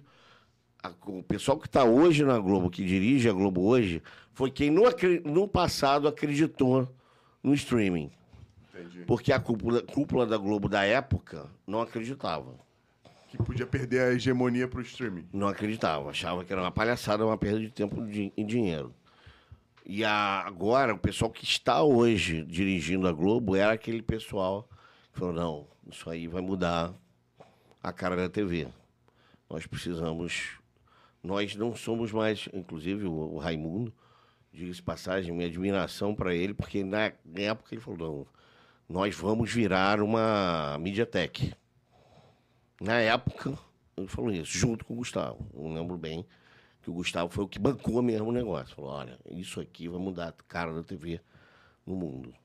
E aí hoje, que era então presidente da- do Telecine, que hoje é presidente da, do, do Prime Video, foi o primeiro a ver, topar. Não, vamos fazer.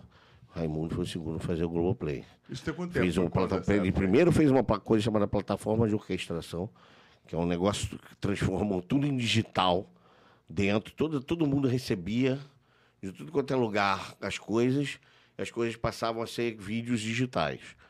E aí que depois foram transformados em OTT, em streaming. Mas o, o Raimundo é responsável. O Paulo Marim, Paulinho Marim, que hoje é presidente da Globo, que trouxe essa ideia para o Globo, que era um canal totalmente digital. Depois foi para a grade da Globosat, da, da, da, da NET, etc. Né? Mas foi para a Globosat, mas antes era um canal totalmente digital, igual o Filos. E outros, cara. Eu acho que ali o pessoal hoje que está na cúpula da Globo era o pessoal que acreditou no passado no, no modelo de streaming. E dentro da tua. Estamos já indo caminhando pro fim para te liberar. Uhum. O que que. O que que você acha que vem depois? Qual é o que, o que, que tá próximo de acontecer, cara? Cara, eu acho que assim, uma coisa importante, a gente já vê que a inteligência artificial está tomando conta de várias, de várias A áreas. gente vai virar o o Exterminador do Futuro? É, não, eu acho que nós não vamos virar terminal de futuro, mas algo similar. Acho que a, a, a gente, a nossa inteligência passa por ter uma, uma, uma fusão com a máquina. Hoje, até minha, minha programação, né, os programas que eu faço, né, de, Programas que eu digo. Tecnológicos, Programas tecnológicos. de massagem, tecnológicos. Dependendo do dinheiro, pode até ser outro. Né? Mas normalmente é tecnológico. Programas para Para computador. computadores. Esses programas para computador, eles são. É, quem revisa para mim agora é a inteligência artificial. Quem revisa o, o, o sistema? Já, já produz o código, mas o código não é. Você vê que ele não é refinado. Não, é, é você precisa do programador. Você precisa do programador, porque o programa, por exemplo, ele não, não tem um- ele não faz erro, ele não, ele não é criativo. Não, é operacional. Ele é operacional. Então, o que ele hoje ele é bom é revisar o código. É um saco. E assim, e é, é revisar código. Às vezes você está com aquela negócio, são 7 mil linhas de código, são sei lá quantos arquivos, você já não consegue mais ver. E um ponto faz diferença. Pô, uma vírgula faz diferença, Eu qualquer coisa. em C++, época que era bloco de nota. Pois é. Pois é, C++, então, é, é- é até pior do que hoje Python e tal, porque C++ é uma linguagem compilada. Eu aprendi Lua. Hoje é uma Lua, Lua da PUC, é. CGI Lua, que é André Ribemboim. Lembro o nome do, do André Ribemboim. Bruno Carregal, André Carregal. São dois irmãos. Bruno, inclusive, um abração. Esse cara, tô até em dívida com ele, que eu tinha que fazer uma análise do, do, do software dele e eu, eu- não, é, não é que eu esqueci, mas eu estava me mudando de casa acabei esquecendo. Pô, e, e o, o futuro é esse, a juntar a, a no- a nossa. Ah, sim. A Inteligência. inteligência com uma inteligência digital. Você não vai. é, é, Eu acho engraçado que você chama. Você chama inteligência artificial e fala. Ah, a inteligência artificial vai ocupar o mundo, vai conquistar o mundo, a gente vai acabar com os empregos, não sei, não sei lá. Não, inteligência artificial não. Quan- ah, mas e se ela se tornar senciente, né? Tem, tem até um nome, isso que eu até esqueci. Agora, quando a inteligência digi- Mas não é só tirar a tomada e a bateria? Se torna. É, igualzinho. Ela. Oi, oi, oi, oi, oi. É, mas aí o que acontece? Eles transformam a gente em bateria. É? É, Ah, é Matrix. E o chip que o Elon Musk tá falando, de botar aí. Coitado dos macaquinhos, nem me fala do Elon Musk. De vez em quando ele dá umas erradas, né? Esqui- Esse cara é meio esquisito. Que- que ele, tem, ele ultrapassa os limites do, do absurdo, às vezes. Esse cara, pô, tá matando macaco aí de bobeira, não precisa. Mas enfim, isso aí, o Neuro, Neuralink que chama. É, é uma tentativa. Ele, ele fala muito, né? É. O problema dele é que ele fala muito. Papagaio Ele- também fala. Papagaio também fala. então ele, às vezes, ele Só acerta que o papagaio não tem o dinheiro dele. Pois é. Então ele. O que, que ele está fazendo? Agora, Me perguntaram outro dia, o que, que você faria? Pô, é um cara que, que ganhou dinheiro na vida, não sei o quê. O que, que você faria com um trilhão de dólares que nem o Elon Musk tem? Bom, eu não sei, mas ele comprou um planeta. Né? Como assim comprou um planeta? Ué, quem chegar primeiro em Marte é dele. Alguém vai, vai lá, não, não é teu não, hein? tem uma história, tem uma história engraçada numa das missões, eu não vou revelar qual, Sim. houve uma espionagem chinesa. A China copiou uma parte do, do projeto da NASA.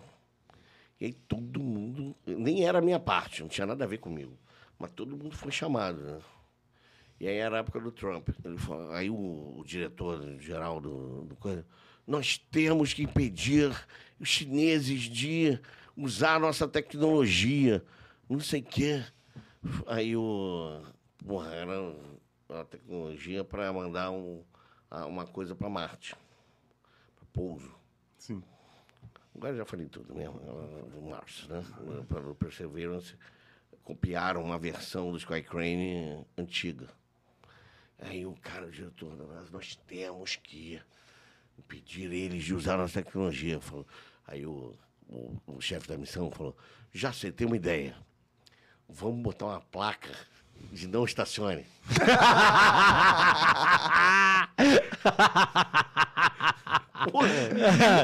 Sabe? O que você vai fazer? Tem que fazer nada. Não tem que fazer nada, porra. Então, o cara, se chegar lá com uma colônia de, de humanos e disser, é meu, eu sou o rei, a moeda agora é Muscles e o nome do planeta é Moscoland. Acabou. É isso. Engula, engula. Che- Chegou primeiro, não tem Pronto, jeito. acabou. Então é isso aí. Vamos nos transformar no Exterminador do Futuro. Pode ficar Não, tranquilo. não, então é exatamente isso. Você, quando talvez a inteligência artificial, quando se torne senciente, ela passa a ser um problema. Mas aí já não é mais artificial. Entendi. É uma inteligência de fato, como a minha, como a sua. É um ser vivo senciente. Entendeu? Então, assim, você tem, tem os direitos de um ser vivo, tem os deveres de um ser vivo. Como é que você vai aprender? Eu estava falando isso outro dia, coisa. como é que você vai aprender uma inteligência artificial? Isso aí. Uma inteligência que não seja uma vida, uma vida digital. Como é que ela vai responder por algum Exato. E crime? você pode virar uma vida digital também. Você, em vez de morrer, de fato, você transfere o seu cérebro para um. Um Não computador. tem aquele upload, já ouviu o, o, o da- do Prime Video? Então, Pode pode acontecer tranquilamente. Homem bicentenário. Um homem bicentenário. Esse foi o contrário, né? É isso. Ele quis virar humano. Ele quis virar humano. Então, assim, acontece muito isso. Acontece muito da, da- da gente pensar nesse tipo de coisa. E hoje você já tem um profissional, que é o profissional de ética, de, de ética digital, que é responsável por pensar com o que, que a inteligência artificial vai responder para você. Entendi. Porque se a inteligência, se você deixar a inteligência, se você, é, a inteligência artificial aprender sozinho na internet, ele se torna racista, misógino, rápido. Rapidíssimo, É entendeu? porque ela é influenciada por tudo que, Ele é influenciado por tudo que tem em que volta. tem em volta, não é isso? Exato. Que eu, e no Twitter agora tem. Pô, você vê, a Microsoft fez essa experiência. Tem uma inteligência artificial dela que ela deixou aprender a resposta no Twitter, pô, se tornou misógina e coisa rápido, Que é o que mais tem por aí, né? que é o que mais tem por aí, né? Verdade. Na verdade, você, com a certeza da impunidade, você fala um monte de besteira, né, mano? Pô, não, isso, é, isso é verdade. E tem o, o próprio Westworld, a evolução do Westworld, é o cara fazendo modelos preditivos com uma acurácia absurda. Você consegue traçar modelos caóticos preditivos para saber quem você tem que matar para a humanidade ir para um determinado lado. O que você tem que fazer. Então você tem. Existe uma coisa chamada matemática caótica.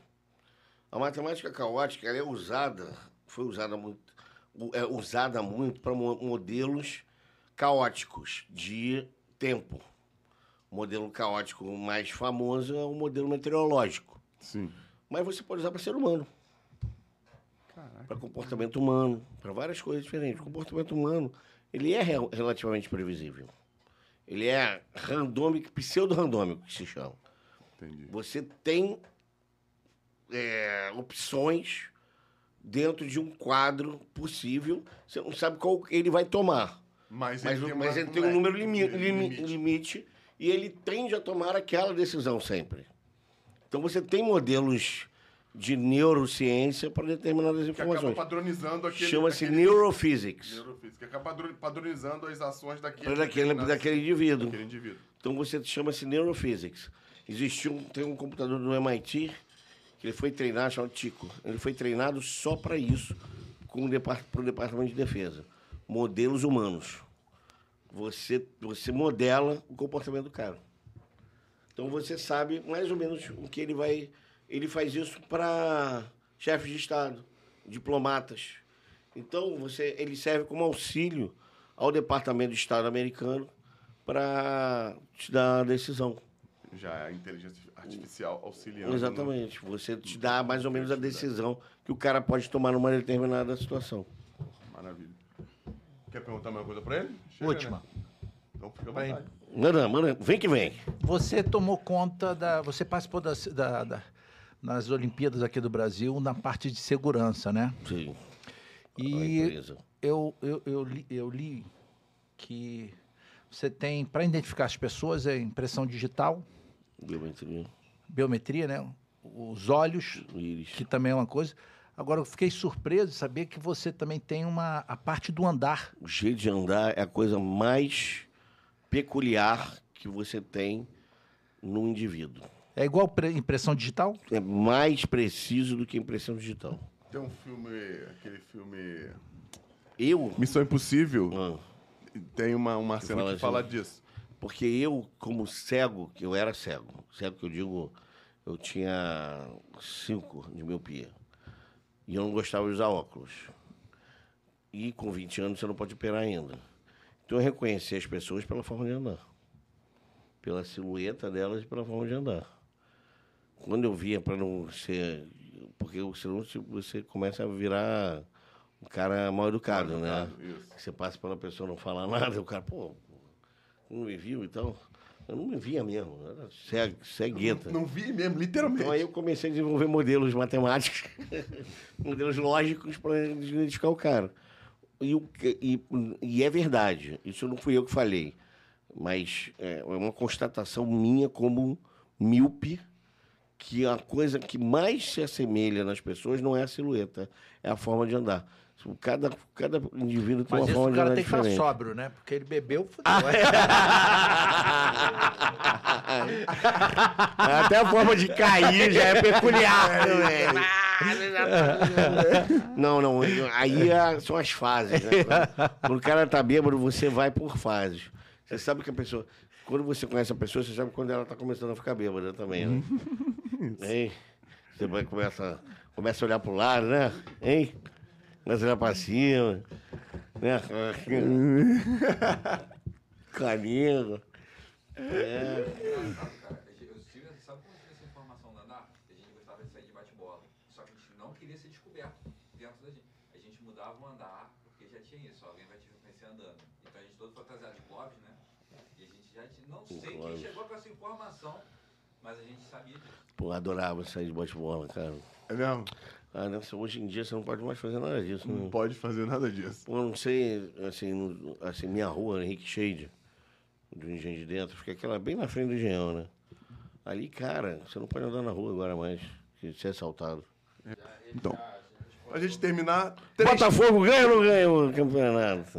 eu espero que ganhe, melhor do que o Palmeiras. É, isso. verdade também. Desculpa, meus amigos Foi paulistas, meus amigos paulistas. Nada contra o me Palmeiras. desculpam. O Palmeiras tem amigos lá, mas é do Rio de Janeiro, né, cara? E o Botafogo tem uma Cara, e coisa o que... Rio de Janeiro precisa. É isso. Apesar do Botafogo tá, ter um, um débitozinho com a, com a empresa, né, Anselmo? Tem que pagar essa porra. N- né? Já falei. Tem um débitozinho com a empresa. tem um débitozinho com a empresa. Que eu avisei a ele lá atrás que eu ia mandar bater tambor lá em Vilar dos Teres. Eu falei. quando tava com 13 pontos de, de gordura. Se deve, Eu- não se deve. eu te avisei. Que não se. Não pode dever. Tá devendo a empresa. Avisei que Pai de santo, Tá que por dificuldade. Tá passando por dificuldade. Falando sério, na verdade eu, fiquei com uma pergunta que eu deixei passar. Hum. Aí o intuito do, do acesso lá ao computador, a NASA, foi para procurar a vida alienígena. Você encontrou algum indício? Então, não como co- não como hacker, né? Nada, não encontrei nada. Depois, algumas coisas a gente estranhas, mas eu não posso dizer que é que é alienígena, entendeu? Posso dizer, pô, até posso, mas não devo.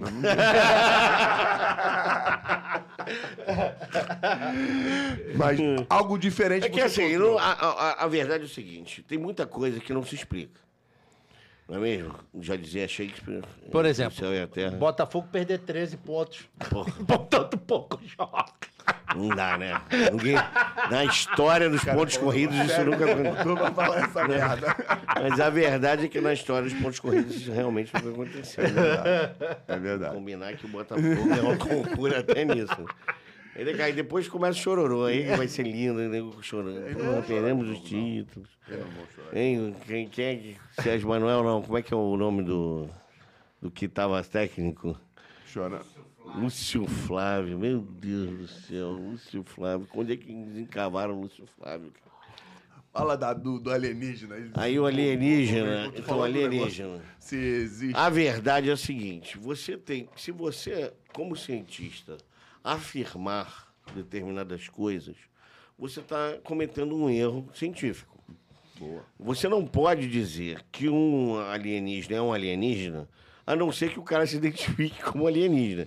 Ou Você pegue o material e empiricamente analise-o, dizendo que Como é uma coisa fora da Terra. fora da Terra. Porque pode ser um erro, pode ser várias coisas diferentes, mesmo observando determinados fenômenos fora da Terra, como eu observei, como várias pessoas observaram, e eh, tem até reportado pelo Pentágono, etc.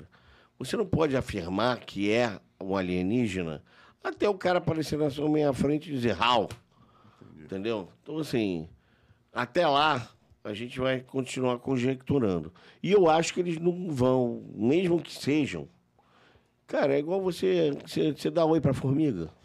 Não sei se você já bem retardado. Vocês, Fernandinho Beiramar, que que dizia que tava, tava chamando formiga de meu louro. o, o, você não dá oi pra formiga, dá? Você não fica conversando com a formiga. Não. Então é a mesma coisa. O cara, o cara tá tão à frente, intelectualmente, evolucionariamente falando, que você é a mesma coisa que você conversar com o seu cachorro. Entendi.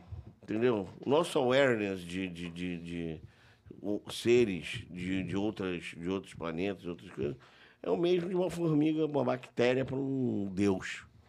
Não tem como. Entendi. Não tem conversa possível, não tem interlocução possível. Entendi. Entendeu? Entendi. Boa. Então, às vezes, talvez, ou eventualmente até tenha. Nesse momento é igual falar com a parede. Para eles é igual falar com uma, uma formiga. Entendi. Pra gente terminar aqui, nessa. Na tua vida. Pô, tu já fez uma porrada de coisa. Existe um cara que você se inspirou depois que você viu que você. achou, pô, Eu vou, é vou, vou, vou falar, vou falar o óbvio, né? Que meu pai, com certeza absoluta, meu pai veio do. A primeira coisa do. Assim, a trabalhar, a ser uma pessoa ah, que não, que não deixa mais barato, que vai das caras, etc. Certamente foi meu pai. Meu pai, gente de dentro, assim, puto. Pai largou a família com oito anos de idade e é general do Exército hoje. Né? Então, com certeza, o meu exemplo de vida é meu pai. Maneiro pra caramba. General dentro de um, de um. De um segmento dentro do exército que não tinha, né? Ele foi um dos primeiros, né? Foi, foi um dos primeiros ge- generais. Foi o primeiro general de brigada quem? Um dos primeiros generais de, de brigada quem? Que é, Quem é o quadro- que? É da Barbie? Não, né? um, é, quadro de da mãe. E ainda é moreno, e ainda é mais, mais moreninho, né? Pardo. Ainda bem que ele falou no fim, se fosse começo, tinha ido embora. Né? E ainda é pardo, que não é uma. Meu pai, meu pai na carteira de, de coisa dele, tá lá, pardo. Então, para uma pessoa parda, ser, ser general do exército vindo do nada, realmente é, é- é um exemplo de vida, né? Diferente, maneiro. Então eu certamente me espelho nele por várias coisas, até sempre por ser engenheiro, etc. É isso. E dentro da tua vida, qual foi um, um dia pra esquecer? Nossa, vários. Tem tantos dias que na minha vida definem a minha, minha vida. Um dia que você que poderia ser esquecido. Cara. ah, Putz.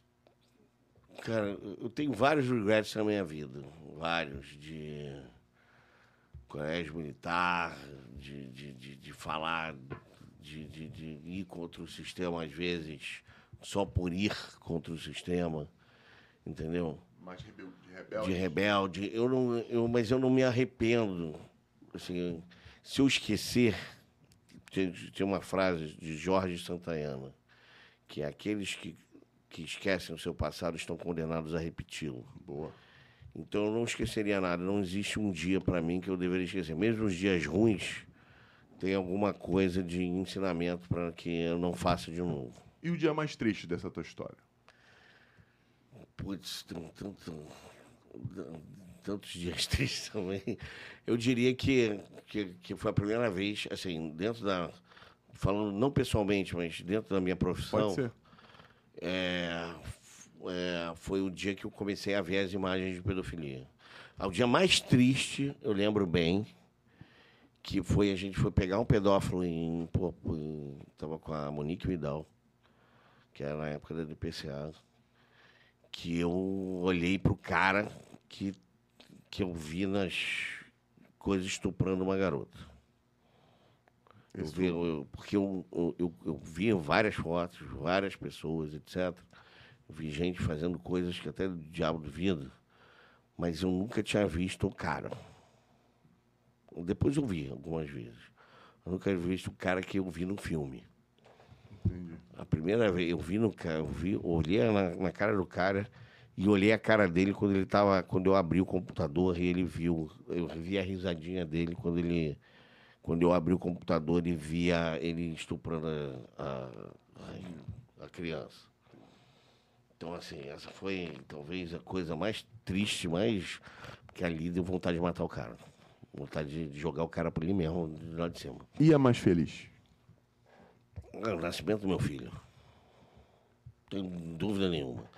Foi um dia complicadérrimo na minha vida, porque minha esposa foi. teve descolamento de placenta.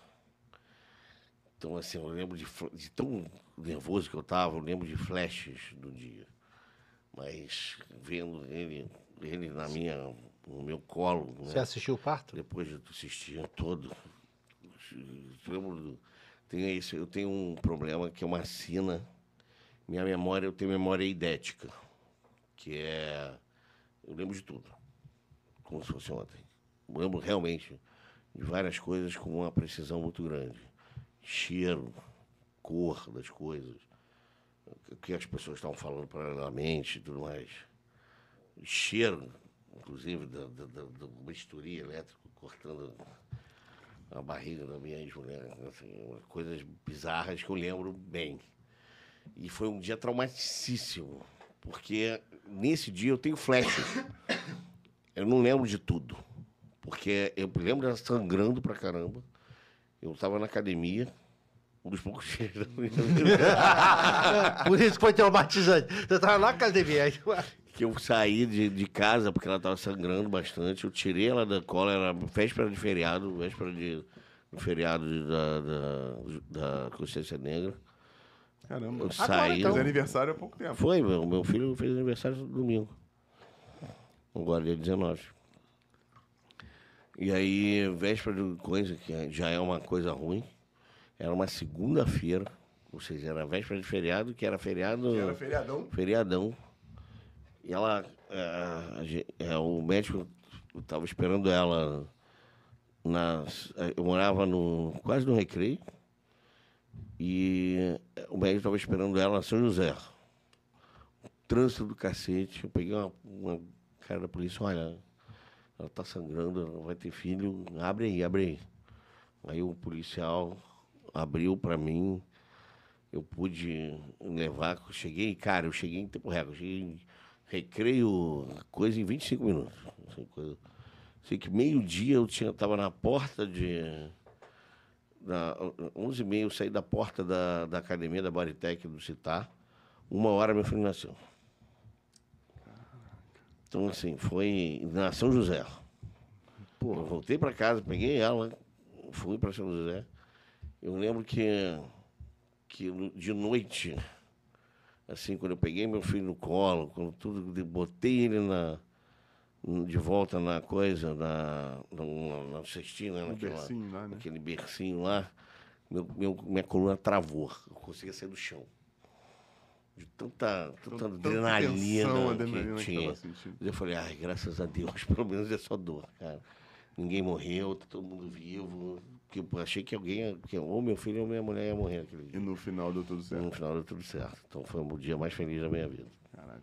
E pra gente terminar, tu já falou aí, mas vamos ver se tem outro. Existe uma frase, ou alguma uma palavra, ou mantra que, que te descreva, que, que você colocaria numa Tem camisa? sim. É, eu vou dizer, porque é de uma pessoa que morreu há pouco tempo.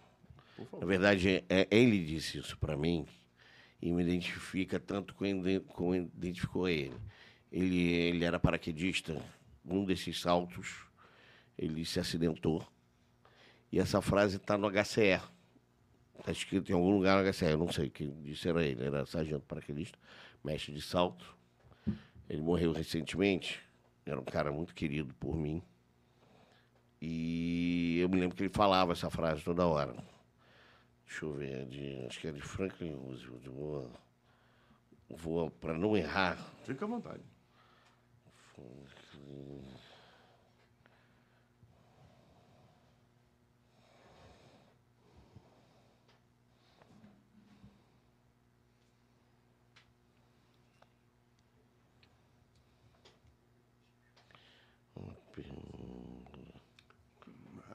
Enquanto ele tá procurando aqui, o Patrick tá me dando expor porque eu esqueci. Então, já que tu tá aí esperando, se inscreva no canal, deixe o seu like.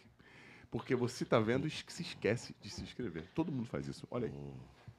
Achou? Não estou conseguindo. Aqui tá. Tem rede? Tem. Tem, tem. Você vai falar, cara. Não, não vai falar. Você vai botar pra mim. Obviamente que eu não sou retardado. né, Foi bom você falar isso. Eu ia falar na hora. Ah, eu, eu pensei que tu ia falar uma frase mais cômica, tipo assim, é, se você botou o processador, não esqueça da pasta térmica. A informática veio para resolver os problemas que antes dela não existiam. Essa é boa também. Também é boa. Deixa eu ver aqui. Olha aqui, ó. Theodore Roosevelt. De Theodore Roosevelt, que entre outras coisas foi o primeiro, um dos primeiros chefes de polícia de Nova York. Ir- Irlandês, etc. É muito melhor arriscar coisas grandiosas, alcançar triunfos e glórias, mesmo expondo-se à derrota, do que formar fila com os pobres de espírito, que nem gozam muito, nem sofrem muito, porque vivem numa penumbra cinzenta, que não reconhece nem vitória nem derrota. Toma. Muito bom. Eu já tinha escutado uma coisa parecida. Maneiro demais. Ou seja, quem não arrisca não petisca. É isso o aí, famoso Quem é não arrisca aí. não petisca. Quer, quer continuar na mediocridade, vai ser medíocre. Vai ser da medíocre. né? Mais alguma coisa? Esqueceu alguma coisa? E fala de, do, que- o que tá vindo aí. Além dos cursos, tem os cursos Então, para nós vir. temos os cursos que começam dia 7. Acho que quem quer entrar nesse mercado é uma boa entrada. Precisa já- de, que, já- de que graduação para poder entrar? Não precisa de graduação nenhuma. Nenhuma. Não, inclusive, vou fazer um curso de nivelamento antes. Para quem, obviamente, tem que saber um pouco de informática, né? É, não pode ser completamente leigo, mas sabendo já um pouco de informática, já podendo, já entendendo um pouco de mexer no computador, você já consegue fazer um curso de segurança com a E gente. com o que precisa? Precisa de um celular ou precisa de um computador? Precisa de um computador físico. Já então, Simples, no um mínimo. computador simples. computador simples. Segurança de dados. Segurança de dados. É hacking, hacking, hacking ético, curso de hacker ético e curso de gestão de segurança da informação. São três cursos. E tem mercado para esse tipo de... Porra, Imagina você Imagina. Itaú, vaza dos clientes. É eu vou te falar uma. É. É, eu vou te falar uma coisa. Tá faltando. Tá faltando. Tá faltando... Porque legalmente você precisa ter. Se Entendi. você tem um site que vende informação, que detém informação de alguém, qualquer business, você precisa ter um, um data. Como é que é o nome? DPO. Data Protection eh, Officer. Boa. E como é que como é que acha isso aí? Como é que como é que acha? Na, na minha página do Instagram, pode procurar na minha página do Instagram, que é Vanderlei com WY, Abreu JR. Vanderlei com WY, Abreu JR. Você consegue ver o- a data e os cursos lá. Legal. Vou, meu- vou botar meu filho para fazer tudo. Mais alguma coisa? Mais alguma coisa. No Linktree. Lá na página do Instagram tem um link que você vai ser encaminhado para uma página que você se cadastra e você vai ser lembrado sobre essa uma imersão que vai ter no dia 7 de dezembro. No dia da imersão, ele já vai dar aí uns passos, uns passos para você dar em relação à cibersegurança e vai divulgar, começar a divulgar os cursos. E aí começa as vendas dos cursos. Pronto, falou a minha eminência parda, Samira Lopes. Muito bem, muito bem. Alguma coisa? Pra te contar na rede social, Vanderlei com WY, Abreu JR. JR. Vai lá, compadre, que tem, tem muito, um monte de coisa que não rolou aqui, porque senão não dá tempo. A vida do cara é absurda. Pra encontrar o nosso querido Patrick, Arroba conteúdo visual, Patrick Liberato. faz o, faz o comercial do teu guerreiro. O Carlos Iberê ou arroba Mindset Futebol. Mindset Futebol. Quer dar o Muito dela? bem. Samira Lopes. E é isso. Samira Lopes vai lá. Samira Quer saber da Lopes. vida dele? Vai no da Samira.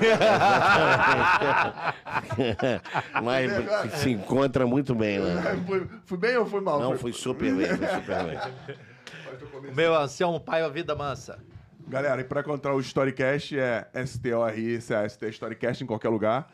Tem tantas resenhas, tantas histórias tão legais quanto a do Vanderlei, que pra mim é único, assim, pro meu Brasil. Esse conjunto de, de façanhas que você fez, cara, parabéns pela tua vida. obrigado. E, e da forma que você construiu, né? Porque normalmente a gente vê um cara como você com um estereótipo totalmente diferente. Né? É. Você é um cara agitado, bagunceiro, um storm, e, ainda e focado pra criar coisas como você criou. Legal pra caramba. Muito feliz em poder ter contado a tua história aqui.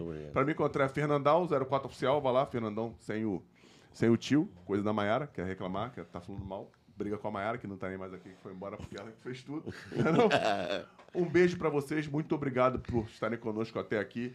Deixa o teu like aí, porque se não deixar, vai ter pesadelo, porque tem muita coisa legal. Vai ter Falou? conta hackeada. Vai ter coisa hackeada. Um beijo, galera. Valeu. Tchau.